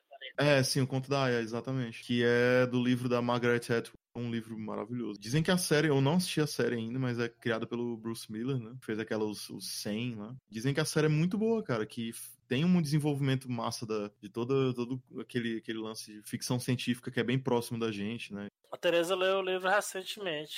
Ah, se eu não me engano, ela disse que o ritmo é muito diferente do livro pra série. Sim. Isso é massa, cara. Isso pra mim enriquece a mensagem. Quando tu tem duas perspectivas diferentes sobre a mesma história, sobre o mesmo tema. Aham. É muito foda, assim, enriquece muito. Principalmente uma obra como o Conto da Aya, né? Que é muito atual. Se eu não me engano, eu posso até estar confundindo, assim, ter esquecido, mas eu acho que ela disse que o primeiro episódio já vai muito do livro, sabe? Metade ou mais do livro já. Primeiro episódio, hein, porra. É, é uma coisa assim que eu lembro que É, ela mano, falou. é, começa no fogo já o negócio. Eu ainda não, não li o livro, né? Pretendo ler, mas eu vi a série. A Uhum. série realmente é muito boa, a primeira temporada. E, e é algo que incomoda exatamente por ser muito próximo da gente. Essa época que a gente está vivendo de, enfim, umas discussões muito extremistas, o- a extrema direita e o conservadorismo. Então traz muito essa discussão da questão da religião de forma cega, né? Porque as pessoas geralmente têm essa coisa, ah, extremismo religioso muçulmano. Uhum. Tipo, nananina não, amigo. É, Extremista cristão e É. leva umas coisas absurdas. É sim, muito sim. bom. É é, são discussões muito boas também. Uma adaptação que eu acho muito boa, inclusive eu até falei numa, é, numa exibição comentada que rolou aqui, que rola na UFSC, né? Eu não sei se eu falei isso durante o podcast, mas eu moro em Florianópolis, então, pra não ficar descontextualizado o negócio. É aqui na universidade ele tem um projeto chamado Cinema Mundo, que aí todo semestre eles escolhem uma temática, né? Exibem filmes com. convidam pessoas da, da comunidade acadêmica e tal pra comentar os filmes depois. E aí o semestre passado foi sobre filmes de distopia, né? E aí trouxeram é, Brasil, né? E eu, eu comentei Filhos da Esperança, né? Que é um filme de 2006, baseado em um livro. E é muito massa, porque, tipo, o foco dos dois é completamente diferente. E aí um enriquece muito o outro. É um filme que fala sobre vários assuntos, sobre superpopulação, sobre problema de imigração e, e racismo, gênero, fala sobre várias coisas. E é muito foda. Na, na discussão do Cine Clube lá, a gente falou muito sobre isso, sobre é, o aspecto da adaptação, como ele foca em diferentes é, mensagens, né? No Cine Clube a gente fez um bloco sobre cinema, ou distopias no cinema também.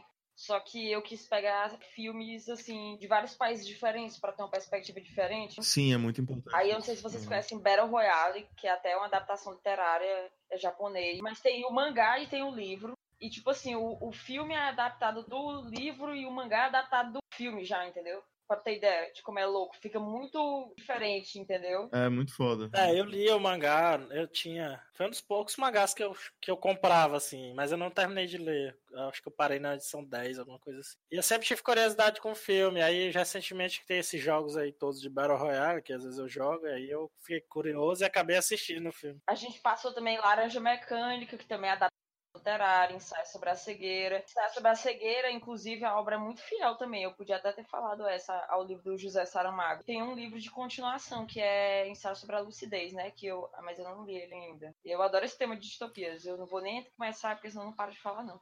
Uhum. Bom, Ensaio sobre a Cegueira é um filme muito bom, viu? Tenso. Eu assisti no cinema, extremamente tenso. Tanto que eu nunca tive coragem de revê-lo, porque é humanidade nua e crua, né? Sim, sim. E é um filme que, que é foda porque ele dá um, ele também tem um negócio da perspectiva dos personagens, né? De tipo de cegueira mesmo, né? Cegueira em vários sentidos. Eu acho muito foda aquele filme.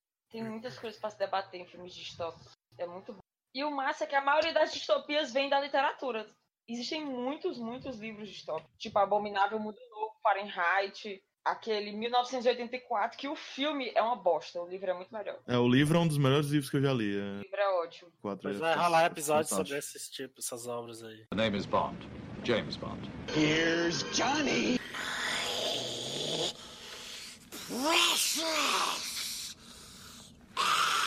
Vamos então ver eh, alguns livros renomados que a gente conhece, já leu, ou, ou, enfim, tem noção que todo mundo conhece, que nunca teve uma boa adaptação no cinema, né? Cara, eu acho a fundação do Asimov nunca conseguiram. Pois é, né? Até porque ia ser um rolê fazer aquele filme. Pois é, eu achei mais pela dificuldade Ah, de sim. adaptar ele. E Eu Robô, cara. Eu Robô tem um filme, né? É ruim demais esse filme. É aí. muito ruim. Ele não é ruim não só como adaptação, ele é ruim como um filme. É tipo Death Note. Death Note é ruim como um filme, por si só, entendeu? Também o 2, esse daí também é ruim. do. Nossa senhora. Eu não terminei de ler a Fundação, mas eu li O Robô e é maravilhoso o livro, né? Pois é, no, no Eu Robô, no final do livro dessa edição brasileira da Aleph, tem uma carta do Asimov dizendo por que, que ele quis criar umas histórias de robô assim com uma perspectiva diferente, né? Do Aham. Frankenstein. E aí o Eu Robô, o filme, faz tudo o contrário do que ele queria ter. O robô não era coletânea de contos? Sim, é, são 11, né? 10. É, eu acho que o, o filme O Robô, a única coisa que ele tem do, do Asimov são as leis da, do- da robótica, Uhum. só. E o nome dos personagens. Ah, é? Tem isso. Isso também é... É, são os mesmos personagens, mas personagens diferentes. Ah, tá. Não, isso aí eu não lembro a esse nível do filme, não. Mas o, eu acho que seria, assim... Tinha o framework perfeito já, o livro, pra Mas fazer acho que tinha que ser. Vários o cara- contos e tal. O cara pra adaptar o robô tinha que escolher um dos contos, né? Porque senão fica meio Não, complicado. cara, eu já acho o contrário. Já Não. acho que eu... Porque tem um, um conto que se passa lá numa galáxia distante que os robôs estão cultuando o núcleo lá da nave deles. Aí outro Não, mas não precisa fazer todas as histórias, pô. Mas eu acho que, que a, a riqueza do Eu Robô tá exatamente em ser várias histórias. Não, e outra, tu, não tu, tu faz. em Tu, Uma história só. tu, influencia, tu in- é, incentiva o diretor, a diretora é, se virar nos 30 ali, cara. Porque tem. Já tem filmes que são baseados em várias histórias. Tipo, tu pode pegar os próprios. São mais conhecidos, né? Os filmes do Batman lá do Nolan. Cada filme é baseado em mais de uma história. O primeiro filme é baseado no 1, é baseado na- no Longo Dia das Bruxas. Não, mas o que eu acho problema do robô é porque os personagens são muito distantes, às vezes, em espaço mesmo. Um são robô de, de mineração na galáxia tal, outro robô trabalhador na galáxia tal, aí fica. Mas, enfim, se o cara quiser, ele se vira. Mas se eu fosse dirigir uma parada assim, eu escolhia só um e já. Eu acho o seguinte, é, você adapta as histórias pra ser passar na Terra que seja, mas a para mim a riqueza do livro tá exatamente em criar várias essas como o Felipe falou, várias perspectivas e tal, de um tipo de, de ser, né, que são os robôs lá, em várias situações diferentes. E acho que o foco acaba não sendo as histórias, e sim a semelhança entre as histórias, a similaridade dos casos meio que isolados, mas nem tanto. É, sabe? existe uma mensagem fundamental que é contada em todas as histórias do robô. Exato, e eu acho que contando uma história só, eu não, não tem como, não explora tanto isso assim. E acaba que você ia ter que complementar demais pra fazer uma história só, sabe? Podia acabar fugindo um pouco da, da essência do negócio. É bom que faz uma trilogia, rapaz. Faz uma trilogia, né? Cara, o pior é que, tipo, nesses casos é onde eu queria que tivesse trilogias, entendeu? Fazer como o Felipe sugeriu aí, é, por que, a, a, Fundação, que é uma história seminal de ficção científica, não foi adaptada para o cinema? E aí o pessoal poderia, nesse caso aí, tu tem uma, uma, uma razão sólida, um motivo sólido para se fazer uma sequência de filmes. Porque é uma história absurda, colossal, assim, e, e tipo, uhum. vários livros e várias perspectivas diferentes, vários cenários diferentes transforma isso numa série de filmes, hum. cara. Transforma numa trilogia e eu acho que dá uma trilogia no mínimo. É, outro filme aí também, ou outro livro de ficção científica, distopia, é aquele Nós, né? Do uhum. Yegzin Zamiatin, sei lá, é um russo aí, é meu foda falar o nome dele. Mas enfim, é, um, é um, um, livro que eu não faço ideia de como é que nunca ninguém adaptou e tal. Porque ele sim, assim, é um livro base para distopia contemporânea, digamos assim, a escrita ocidental sobre distopia. Ele influenciou 1984, Admirável Mundo Novo, uhum. enfim, várias obras que se tornaram mainstream da distopia e também deram o tom né, da distopia que é escrita hoje em dia e apreciada hoje em dia em todas as mídias. E é um livro assim que foi esquecido, né? uhum. O livro, hoje em dia, ele tem sido republicado no mundo todo, com certa frequência. Está no Brasil. Ele, ele tinha sido publicado originalmente no Brasil em 1970, e foi publicado de novo recentemente. Pela Aleph, né? Acho que uhum. 2014, 2000 e... sei lá. Eu tenho um livro que nunca recebeu uma adaptação boa, e ele, na verdade, não é valorizado tanto quanto, tanto quanto ele deveria. Todo mundo acha que Drácula foi o, o livro, né? O Drácula de Bram Stoker foi o livro que é, hum. criou aquele padrão de vampiros que a gente tem até hoje, né? Sim. Mas, na verdade, Drácula tem influência de Carmila, a vampira de Karnstein. Ah, é um livro anterior a ele uhum. e, fala, e, e, dá até indicação de homossexualidade para um livro dessa época, é muita coisa também, entendeu? Porque a, a, a Carmila, ela só é, ela se apaixona por mulheres, entendeu?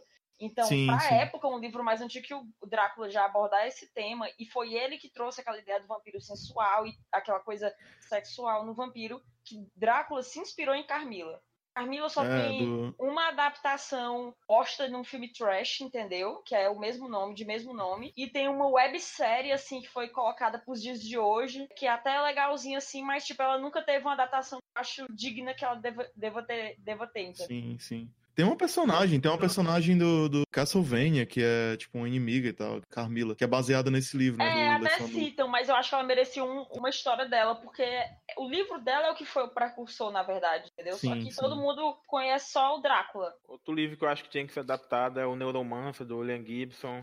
É, Neuromancer, Neuromancer é muito foda. O Cyberpunk é um dos livros principais. Apesar de eu achar que ele envelheceu mal, o livro, mas eu acho que dá pra fazer uma versão mais moderna, digamos assim, atualizando os conceitos dele. É, ele inspirou muita coisa, mas não tem o filme próprio, né?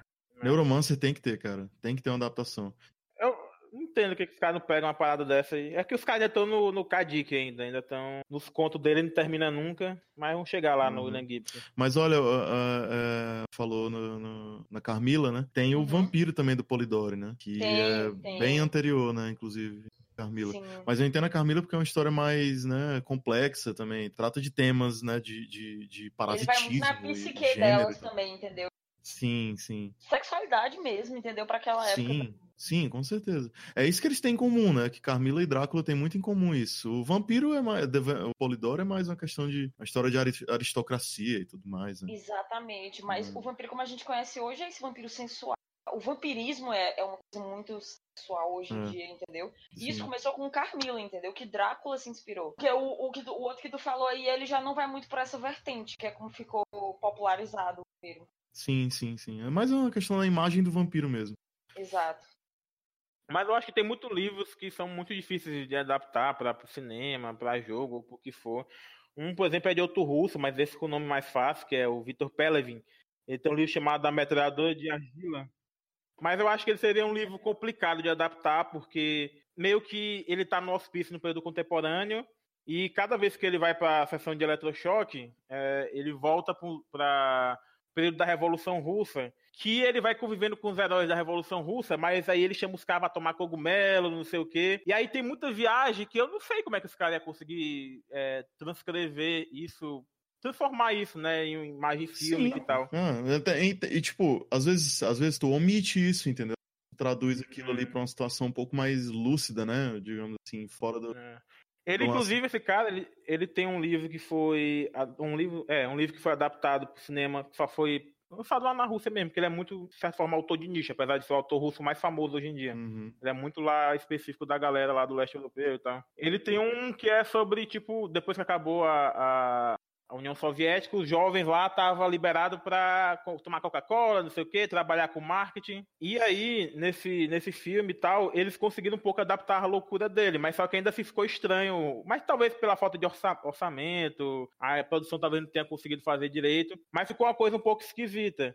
Porque são ele e também outro autor que eu gosto, que é o William Burroughs, são autores que meio que falam muito em metanarrativa, falam muito na perspectiva literária, mas misturando com a realidade de um modo em que você não sabe nem o que, que ele tá falando Pô, é meio pós-modernista, né? Assim, um negócio mais Ele, pós-moderno. é, o William Burroughs basicamente na literatura é o seminal de, de, de uma linguagem fragmentada, né? Aham. E eles são muito assim. O, o, o Vitor Pellegrini faz uma coisa parecida na Rússia que a galera chama na Rússia de literatura pós-soviética, que seria tipo pós-moderna, digamos assim, né? Só que lá chamam de pós-soviética. É um negócio muito fragmentado. Tipo, o cara tá lá cuidando de uma agência, aí ele pega uma moeda, aí faz um ritual lá de, sei lá, magia negra lá pra conversar com a moeda do Che Guevara de Cuba, não sei o quê. É umas Hum, coisas muito loucas. loucura, Mas tipo, Ô, é muito interessante do modo que eles escrevem. Ele pede pro, pro, pra moeda do Che Guevara lá de Cuba, né? Que ele tá lá na Rússia e tal, pega lá. Ele pede conselhos de marketing pro Che Guevara, pra alma do Che Guevara.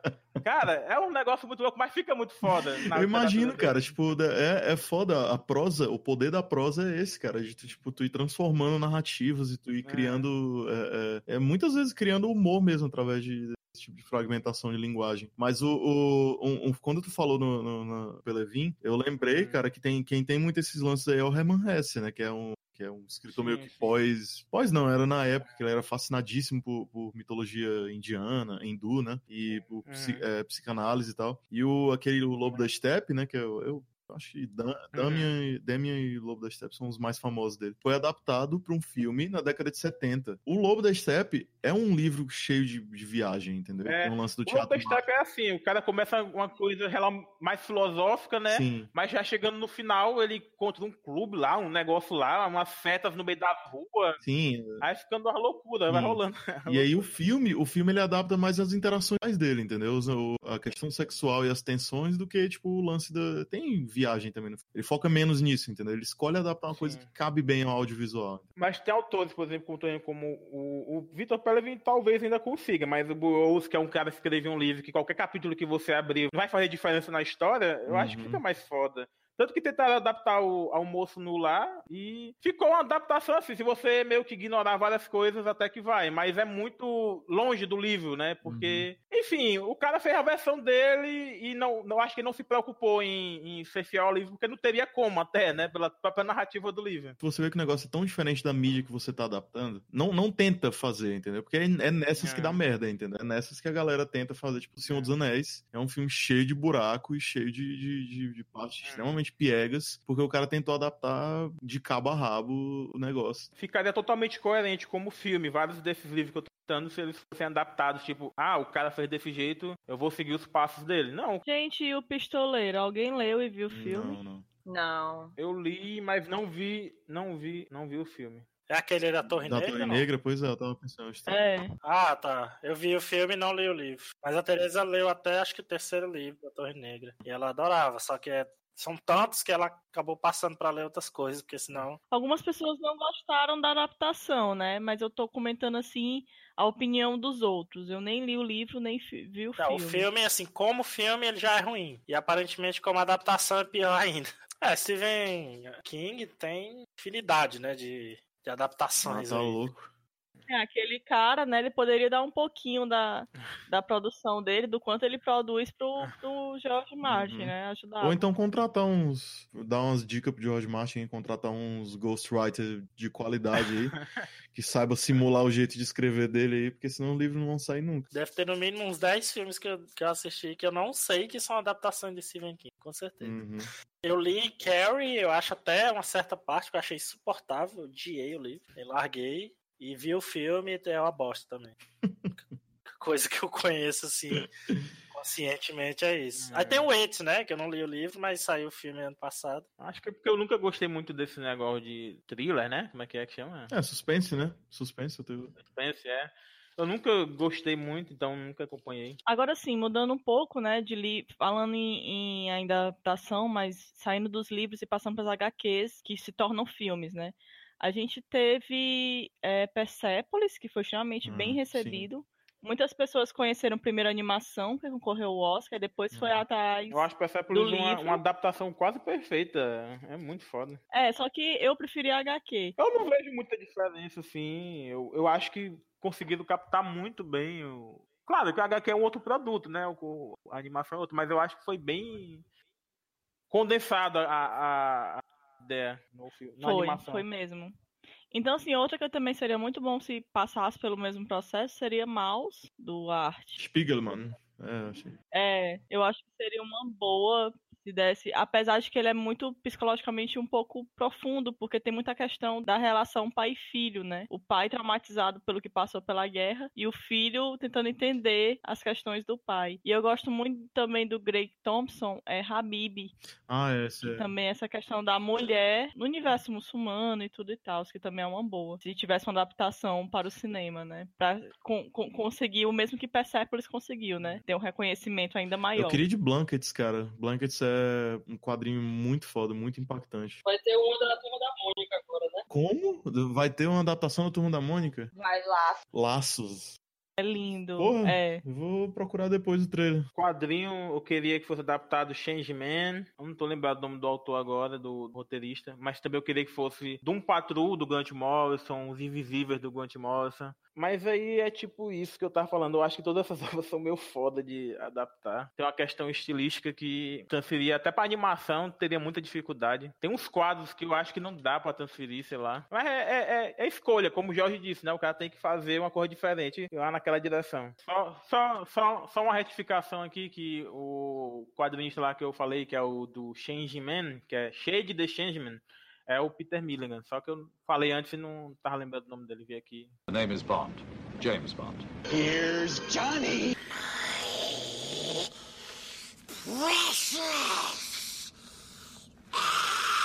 Aproveitando que a gente tava falando já de quadrinhos, vamos falar rapidamente aí da evolução das histórias de super-heróis né, no cinema, que hoje em dia parece ser um mercado sem fim, né? Começando falando do, da- do histórico aí de qualidade, né? Porque antigamente você tinha- a gente tinha muito pouco filme de super-heróis. Sim. E... De qualidade duvidosa, inclusive, Sim, né? Que nem década de 80. Qualidade péssima, né? Nem duvidosa.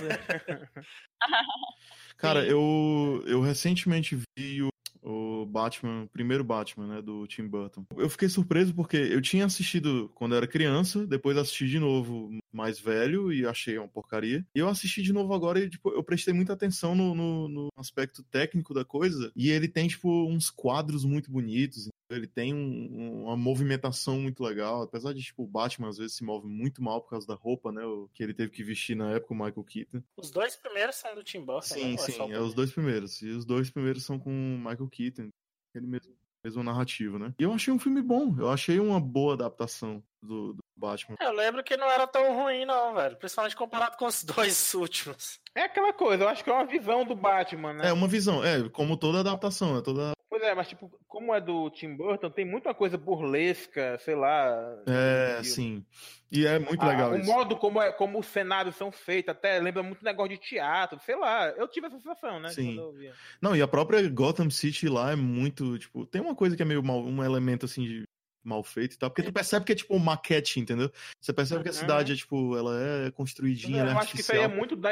Eu acho que é muito da estilística Sim. do, do É, o. Tim Burton é meio que um gênero à parte, né? Sim. Porque não dá nem pra criticar como não sendo um filme sério, como não sendo aquele e outro, porque é, da, da- é do estilo É, dele sim. e funciona. Não é uma coisa que não incomoda. E é uma Gotham que é no radical da palavra, né? Uma Gotham gótica mesmo, entendeu? Um clima, uma atmosfera gótica que é o fundamento do filme inteiro, assim. Desde a arquitetura até a iluminação. Eu tenho uma sensação muito estranha assistindo aquele filme, de- do- do- da ambientação dele. Uhum. É muito uma sensação de esquisito. Que eu acho que é o que ele quis passar É, mesmo com aquele. É, esquisito. Qual o filme do Tim Burton que tem esses temas góticos que não é esquisito, É, do Edward Mãos Pois é, o que eu ia falar, típico do Tim Burton, né? É a É, cara sim. dele, gótico. Até Ed Wood, cara, que é um filme que, tipo, é sobre um diretor é, extremamente maluco, que adorava fazer filme ruim, que tinha uma relação de amizade com o Boris Karloff, né? Aquele lá que fez o Drácula. E, tipo, até esse filme que é sobre a vida de um cara americano, um diretor americano na, na- na década de 20, 30, 40, ele dá- consegue dar um ar de, de gótico ao filme, entendeu? Não tem como. É a identidade dele como diretor, que às vezes até fica meio repetitivo e chato, né? Mas eu acho que nos anos 90 o filme super-herói deram um pouco de melhorada em termos de qualidade. Depois teve, começou. No ano 2000 eu nem lembro dos anos 2000. Foi quando começou a Marvel? As Foi, coisas? aí o negócio estourou. O Superman, é, o Homem-Aranha, X-Men, Batman. Teve aquele Superman, vocês lembram do Superman Retorna? Retorno, sei lá. Superman Retorno. Esse aí eu não gostei, não. Esse aí. Esqueci o nome do ator. E também o Demolidor, É, né? Eita, porra. Inclusive, Eita. Demolidor Electra. Aquele- Affleck Aquele Electra. 2009, Eita, pior ano na história do Aquela, uma mulher gato horrível também. Nunca assisti esse Elétrica, nem a Mulher Gato. Gente, a, a melhor Mulher Gato foi da Michelle Pfeiffer com o Tim Burton, gente. Sim. Inesquecível. Eu acho foda a- a trajetória mesmo de adaptação de super-heróis, cara. É muito foda. Você pega aquele Batman a, a- de 40, 1940 e pouco, que era uma, uma série teatral, era tipo, era no teatro, e era um negócio muito louco, assim, a roupa do Batman era toda bizarra e tal, mas diz que foi bem recebido, entendeu? Na época e tal, e aí depois teve o, aquele Batman, a série, né, dos anos 60 lá, com, com Adam West, mudou totalmente o caminho do Batman, o Batman era um super-herói em decadência, assim, o Superman também tava com dificuldades, quadrinhos em geral estavam, em geral estavam com dificuldades por causa daquela lei lá, né, do código da autoridade lá. E aí o, eles colocaram, filtraram o Batman pra um público infantil, assim, ou pra famílias, né? E é muito foda, cara. Se tu for ver, tipo, se tu for pegar mesmo a série, é horrível. Ela não é uma série boa, entendeu? Mas é massa pelo que ela, o que ela representou pra época, entendeu? Ela traduziu o Batman pra um público novo e, tipo, mudou muita coisa. Os quadrinhos começaram a, a adaptar as coisas da série, entendeu? E eu acho que na época deve ter funcionado essa série. Hoje em dia é que não não fica muito legal Sim. pra gente assistir. E voltou como cult, né? Como. É, é culto mesmo, né? O pessoal começou a, a valorizar de novo em retrospecto. Eu acho que ganhou um certo status, mas não é que o pessoal assista exatamente, né? Você só gosta, né? A gente tem a estética, tem o negócio do, do Paul, do- do- das porradas lá no Bang, Paul e tal. E a galera pega muito meme dele também. Aquele dele dançando é muito, muito massa. Então, hoje em dia a gente tá meio que no pico, né, de cinema de super-herói. Vocês acham que começou a realmente crescer quando? Com que filme? Cara, pra mim foi com Homem-Aranha do Sam Raimi, de 2002. Eu, pra mim, eu acho que ele deu. Que, tipo, ele lançou o primeiro e aí depois lançou o segundo, e aí ficou aquele negócio estranho, né? Um tão próximo do outro. É uma coisa que geralmente não se fazia, né? E aí, quando Uhum. fazia era uma bagunça, como foi com o Batman. Cara, eu lembro ainda de quando eu fui assistir o primeiro. O cinema da Teresina tava em reforma até. Tava- acho que tinha acabado de sair de uma reforma, não sei. Sim. Foi maravilhoso, eu adorei aquele. Não, o filme, é, o filme é lindo, cara. Filmes de origem são uma coisa muito legal. Uma pena que esteja sendo saturado tanto. O pessoal tá fazendo filme de origem de super-herói o tempo todo. E aí fica meio que, sei lá. Mas o, eu- o primeiro Homem-Aranha pra mim foi, o, foi quando começou. O pessoal começou a pensar em super-herói como franquia. E o que é que veio logo depois, assim, X-Men. X-Men. X-Men, É. né? É verdade. E depois o Batman Begins. Mas eu acho que, que isso daí foi um, um pontapé inicial, né? Eu acho que o que a gente tá vivendo hoje teve realmente, assim, não diria início, mas definiu como padrão, entre aspas, foi com Iron Man, Verdade. né? Iron Man aí aí foi o que iniciou a- a- as grandes produções, mas Iron Man foi que ditou, tanto que tenta seguir esse, essa coisinha de piadinha. Ah, mas eu acho que, que assim, Iron Man foi meio que o início de uma tendência, né? Desses filmes com Vingadores e tal, principalmente do lado da Marvel, que acabou influenciando a DC mais recente agora. Uhum. Mas eu acho que eu, eu concordo, assim, que realmente em termos de incentivar, ver que dava certo o negócio, foi com Homem-Aranha e esses X-Men e tudo mesmo, porque é, já era de bastante qualidade aqueles filmes em termos técnicos, que é bem diferente do que tinha Hoje em dia, em retrospecto, a galera critica muito os X-Men, critica muito essas Eu produções. adoro os sabe? do X-Men 1 e 2, velho. A Eu galera critica muito, muito um, dois. Eu acho É, ótimo. eu vou dizer que eu vou me reservar um pouco. Eu vou dizer adoro em retrospecto. Eu nunca vi depois da época que eu vi na, Hum. Em 2000 e tanto. Mas, mas eu acho que o boom mesmo, querendo ou não, acaba sendo com o filme da Marvel mesmo, com a Iron Man, e foi seguindo aí o, a ideia de universo expandido aí e virou esse negócio gigantesco que é hoje. É, não, essa, essa mercado que tá hoje de sair cinco filmes por ano, com É, certeza. que inclusive chegou ao ponto de hoje em dia ninguém querer mais nem ver. Eu, pelo menos, não consigo mais. Pois é, o, o Homem-Formiga e a Vespa, pra mim, passou batido. Cagou, né? Eu não. Eu, ó, eu não vi Homem-Formiga e a Vespa, não vi o Pantera Negra. Pantera Negra Eu não vi um monte de filme porque não aguentei mais. Mas o Pantera Negra me falam bem, me falam bem do Pantera Negra, mas não vi. Mas assim, você- então, é esse outro ponto que eu queria chegar. Vocês acham que ainda tá evoluindo ou já passou do auge? E o que é que a gente. Eu acho que, querendo ou não, já chegou no pico e daí pra frente é uma queda, né? É. Mas eu não acho que o gênero exatamente vai se extinguir ou qualquer coisa assim. A galera vai ficar saturada, mas ainda vai continuar consumindo em menos proporção, como já tá acontecendo, eu acho. Muitas pessoas, pelo menos ao meu redor, têm parado de assistir mais. Não é que não parar de assistir. Eles ainda assistem, digamos, as franquias principais, né? Dá menos bola, né? É, mas agora não tem mais esse hiper hype do que vai acontecer naquilo ali e tal. Eu acho que o lance da boom pra mim foi com os Vingadores. Pra mim, quando eu pessoalmente percebi que o negócio tava, caralho, isso aqui é chegou a outro nível, né? O tamanho disso, que, o que isso representa pro cinema. Tanto é que começou a ditar como o cinema deve funcionar em outros, né, esferas cinematográficas. Hollywood inteira é influenciada por As próprias HQs da Marvel tiveram que adap- se adaptar ao universo cinematográfico, pegar coisas Sim, deles. sim, é. E sempre acaba isso, esse backlash sempre acaba retornando pro, pra fonte, né? Como eu disse, o, o- o lance do Batman dos anos 60, né? De 66, do Adam West lá, os, os tropes, né? Os- as manias do Batman passaram aí pro quadrinho também. O Robin falava aquele negócio de ah, Santa não sei o que e tal, que depois Uhum. a Tartaruga Ninja acabou adaptando também, a Santa Tartaruga e tal. A linguagem acaba voltando mesmo. E os Vingadores também. Agora, é uma pena que o cinema, né, é, assim, acaba atraindo um público maior e essas pessoas não. Porque atualmente a Marvel, ela não. Boa parte do dinheiro dela não é mais com, com as HQs, né? A- a- infelizmente, eu, eu, eu, eu confesso que eu lamento muito isso. Então a Comic Con, você olha, a, já quem teve a oportunidade de ir, né? Eu li uma, eu vi uma vez um documentário, li não, né? Assisti um documentário sobre isso, que a- as, as lojas de quadrinhos lá praticamente abandonadas, né? As pessoas não É, pisam é. mais. É aquela loucura de, de ver o artista, de ver o diretor, de ver o ator, e acaba esquecendo um pouco ainda desse, desse universo da- das HQs e ficando só naquele do, do, do cinema, do cinematográfico. E o pior, os personagens que não estão participando do universo cinematográfico são excluídos da maioria das HQs. Por exemplo, os X-Men, eles foram uma, uma decisão de publicar menos X-Men para publicar mais a galera que tá no filme. Porque assim dá um lucro maior. Tinha muito uma coisa do X-Men de identificação da população e tal, o jovem problemático, porque é mutante é meio que uma metáfora de certo sentido, né?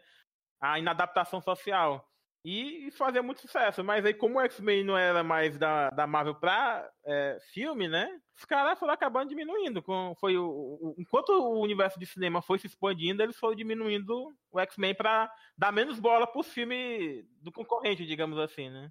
E é um negócio muito triste aí. Inclusive, com a compra recente da, da Fox, né, a Marvel tá falando que vai abolir, Hum. praticamente, né, que vai fazer um reboot do, do- dos filmes feitos pela Fox. E a gente falando que, é- que apesar de não ter, enfim, não ser é, esse boom que é da Marvel, mas foram filmes importantes. Foram filmes que mostrou que, olha, dá certo. É, investe isso daqui que vai ser Sim, legal. olha, eu, eu acho que isso é uma coisa muito problemática, esse negócio que a Marvel tá fazendo aí. De. É basicamente tu tá dizendo, ah, vamos apagar o que a gente fez no passado e vamos começar de novo. Eu fico lançando um monte de reboot ou, ou- e fica tipo uma coisa cagada, fica aquele- aquele negócio costurado, tudo mal feito. Tipo, a linearidade do Homem-Aranha, quando eles lançaram o espetacular Homem-Aranha, o incrível Homem-Aranha, sei lá, aquele com o Andrew Garfield, aí lançaram o segundo. O primeiro não foi um sucesso, o segundo foi contrário de sucesso. E aí, tipo, lançaram outro Homem-Aranha. É um recomeço, eles ficam recomeçando linearidades. Mas o que é pior é que eu tô achando que o universo Marvel tá chegando no ponto em que eles vão ter que reiniciar todo o universo deles É, mesmo. tipo, fica dando reset o tempo todo, sabe? É bizarro. Ou eles vão reiniciar todos os personagens, ou então vão continuar a história com novas origens, com novos personagens, novos é, pessoas pegando, pegando o manto, né, É. daquele tipo de herói. Novas origens de novo, né? É, e aí, eu- sei lá, é por isso que eu acho que, digamos, a gente tá começando um período de decadência disso aí, porque vai ter que ter um reboot obrigatório no, no universo deles. Eles estão encaminhando para isso. E aí, a galera vai continuar assistindo de novo e tal, ou não? Como é que vai ser isso? Ele tá aí pra ver, né? E também tem a questão que porque eles sempre falam no multiverso, né? E aí nem sempre o que tá rolando nas HQs está acontecendo no, no, na questão cinematográfica e vice-versa. Por exemplo, atualmente o Thor é uma mulher. É, sim, na HQ é uma mulher, sim. E tá no cânone isso, né? Não é, não é uma linha alternativa como é a Riri como Iron Man. É, é no cânone. E quando você vai para pro, pro cinema, tá lá o, o Chris,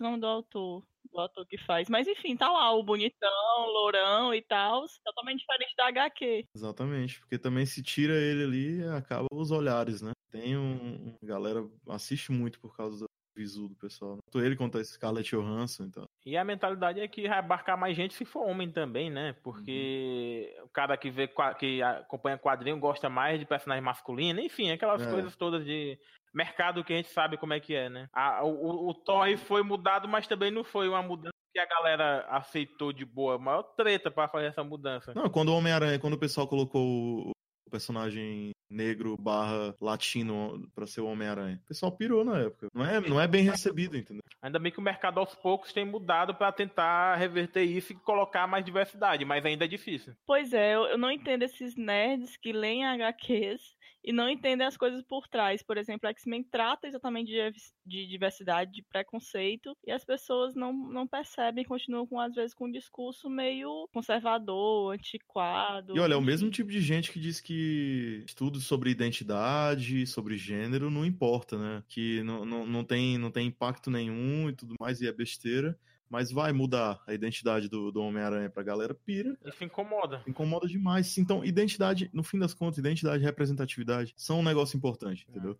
Tu começa a fazer um filme que é remake de um filme mais antigo, com o, o, elenco todo formado de mulheres, né? Como o Caça-Fantasma lá, o Ghostbusters. Ou tu coloca todo mundo para ser é, um cast todo negro e tal, como foi no caso do Pantera Negra, não todo, mas quase todo. O pessoal, o pessoal reclama do mesmo jeito, entendeu? Então, é, são o mesmo tipo de gente que não tem, né? Nesse caso, e não tem coerência para. Eu também não entendo como é que a galera consome a parada sem absorver a mensagem da parada, mas é, é só o que acontece. Né? Demais, pô, demais. E, e foda-se, sabe? Tipo, Verdade. no fim das contas, a galera não quer, não quer admitir isso, mas representatividade é um negócio que importa sim, cara. Gosto de ir pro cinema e ver um cara lá que é parecido contigo, entendeu? Lá fazendo papel, seja desde o cara ativozinho até. E, querendo ou não, isso é muito mais importante, principalmente pra criança, né? Ver que não é só o branco que tem super poder, o negro também pode ter Exatamente, e tal. Cara. Eu acho que o Pantera Negra fez tanto sucesso, né? Eu tentei a todo momento diminuir minha expectativa, mas ainda assim fui com uma expectativa meio alta, exatamente por isso, por, por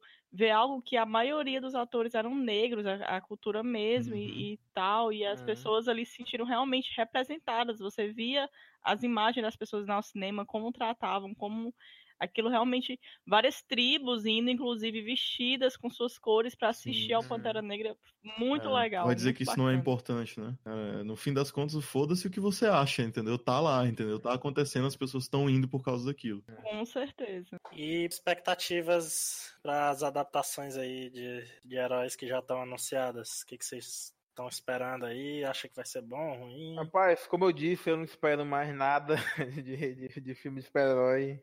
Eu não tô vendo nem os trailers, o pessoal manda aí, às vezes eu vejo alguém comentando, mas eu não tô nem acompanhando mais.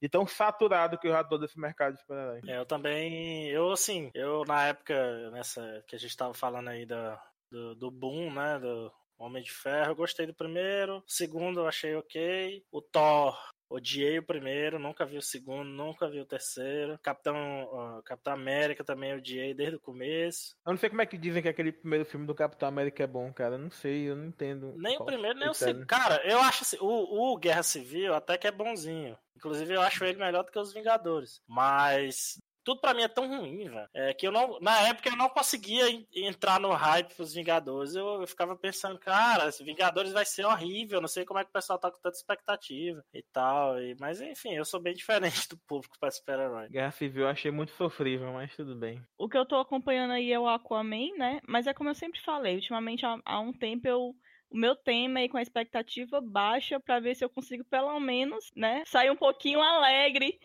do cinema, um pouquinho, ah, me divertir. Não é um grande filme, mas valeu o ingresso, pelo menos isso. É, Tem o Aquaman que eu vi o trailer, achei legalzinho. Mas a gente sempre fica com um pé atrás com os trailers ADC, porque o bom é sempre o trailer, né? O filme Uhum. nunca. Trailer é sempre melhor do que o filme. E eu acho que só. A expectativa alta que eu tô é com uma cinebiografia, né? É com o Bohemia Rhapsody. Expectativa muito alta, que também é baseado numa biografia, né? Do, do Fred Mercury. É, eu assim, eu hoje em dia eu crio expectativa no máximo uma semana antes do filme. Tu me fala de um filme que vai sair daqui a um ano e meio, que o povo fica louco, eu não consigo entender não, velho. Eu nem vou me lembrar mais desse filme daqui a um ano e E meio. é melhor até tu se distanciar, né? Vai sair o Venom, né? Que é um personagem que eu adoro, mas eu não, não sei se. O trailer até que não, não parece ser tão ruim, não, o filme pelos trailers, mas eu sempre espero o pior de filme de super-herói. Eu gostei do trailer do Venom também, mas eu tô na mesma, como eu já disse mais de uma vez, esperando o pior pra sair pelo menos. Eu achei legal que não vai ser no universo do Homem-Aranha, simplesmente porque não vai. Eu sei que não vai ter os Vingadores. Só isso, velho. Porque eu não aguento mais assistir filme, assistir, ir assistir um filme da Marvel e ter que ter um Vingador no meio. Não consigo. Aparece mais. o Tony Stark, sai ali da, da, da- dispensa. Opa! Faz uma piadinha Você, lá e aí é, faz uma piadinha, faz uma piadinha. e tá- Cara, pra mim, filme da Marvel, a galera de- podia começar a, a- a incorporar aí, a implementar nos filmes, é Laughing Track, aquela galera rindo por trás. Chaves. Eu acho que eu acho que vai ser uma revolução na Marvel quando eles fizerem um filme de super-herói sério, cara. É, ô, Porque Tá tá difícil. viu? foda. Eu, eu, eu, eu nem falei, eu acho que do né, Doutor Estranho na, nos piores, mas pra mim foi muita decepção Doutor Estranho. Sim, pra mim também, porque eu Porque esperava. dava pra fazer um filme do caralho. E tava lá o- o- as animações, o CGI, tava tudo no ponto. Mas o roteiro que foi uma desgraça. O ator tava atuando bem, na medida do possível que o roteiro deixava, né? Pela aparência que o filme tinha, eu, eu esperava outra coisa. Eu esperasse, claro que não uma coisa é, é, trágica e tal, mas pelo menos um nível de seriedade maior que os filmes medianos da Marvel, né? Mas não, os caras foram do mesmo jeito de todos os outros e foi muito decepcionante pra mim. Um personagem complexo daquele, que inclusive no Vingadores ele mostra a complexidade dele, mas o próprio filme não, sei lá, não vai. Então, foi isso que me fez gostar mais do Guerra Infinita, né? Último Vingadores, do que os outros Vingadores e os outros filmes em geral. Porque eu achei que deu espaço pra redimir um pouco vários personagens, assim, do universo. Por mais que o filme continue sendo bem mediano e tal, mas teve seus momentos, assim, de redenção. Até o Tony Stark mesmo tem uma, uma- um approach, né? Uma abordagem bem O Tony, mais... não, o Tony não morreu não, né, o Tony Stark. Não, acho que não. Não, tá lá. louco matar um personagem. Que pena, cara.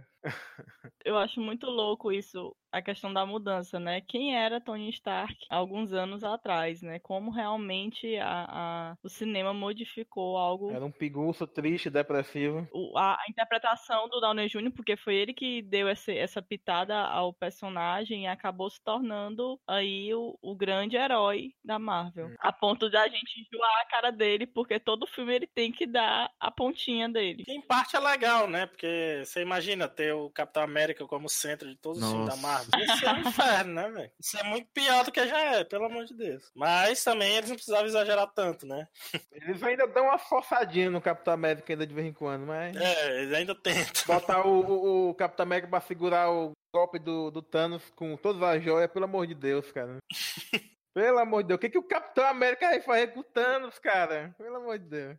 E, e isso, inclusive, é uma coisa, a gente conversou e acabou não comentando isso, né? Como eles aumentam os poderes dos super-heróis pra conseguir exatamente dar esse efeito, né? Por exemplo, Mulher Maravilha, ela tá muito mais poderosa no, no, no filme dela do que na É porque, HQ. quer ou não, a origem de maioria desses super-heróis é de, é de brigar na briga de rua, né, velho? É de enfrentar vilão que é bostinha, é de prender bandido, é coisa do tipo. No filme da Mulher Maravilha, quem é o inimigo? É o Hades, né? É o Ares. Hades. Não, é porque, tipo, eu vejo a Mulher Maravilha como uma personagem bem forte, cara. Sim, ela é. Não, que a Camila disse que ela não é tão forte. Nos quadrinhos, nos quadrinhos eu vejo ela muito forte. Mas ela tem até super velocidade no filme. E nos quadrinhos ela não tem super velocidade. Realmente aumentaram as coisas. Por exemplo, ela tem, um- ela tem a força mais, mais forte, mas não é tão forte quanto é mostrado na, na- no, no cinema, aliás. Então eu, eu acho que eles dão o Mercúrio, apesar de ser da Fox, mas o Mercúrio. O Mercúrio é quase o Flash, gente. O- o- E não é desse no jeito. reboot da né? Mulher Maravilha que foi feita recentemente lá na DC, ela é bem forte, cara. Bem mesmo. Ah, eu não tô por dentro do reboot, então. É, mas eu acho que é natural, assim. É porque,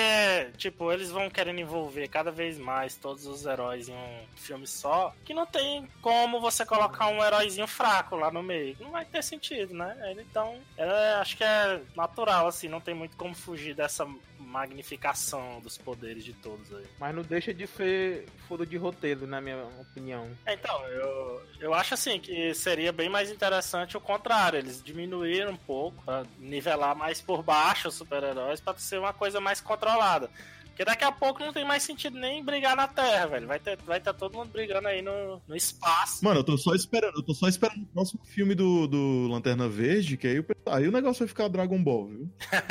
Mas eu acho que na verdade a luta com o Thanos já não tinha que ter sido na Terra, porque enfim, É, né? sim. Mas deixa pra lá. É, mas é, mas é isso que eu tô dizendo, pô. Tem- é- todo mundo é tão poderoso que não tem mais essa nem tanta identificação como com seres humanos e tal. Superman é um personagem que é muito difícil de retratar justamente por isso, que é poderoso, é, é muito forte o cara.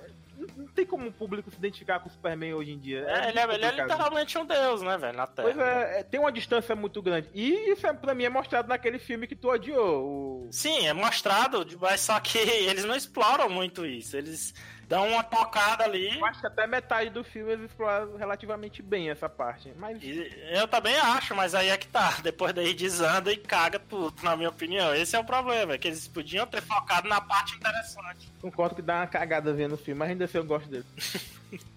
Mas o que eu tava falando é que eu acho que por mais que tenham que aumentar os poderes do cara e tal, eu acho que o fato deles aumentarem o poder antes da luta, digamos, o inimigo, é furo de roteiro. Tipo, o Capitão América não dá conta de tal fulano e, e 10 minutos depois tá segurando o golpe do Thanos. É um- uma desproporção de roteiro. A escala de poder tá errada dentro do próprio filme. É isso que eu foda. Sim, sim, sim, com certeza. Não, erros, problemas em filme de super-herói que não faltam, né?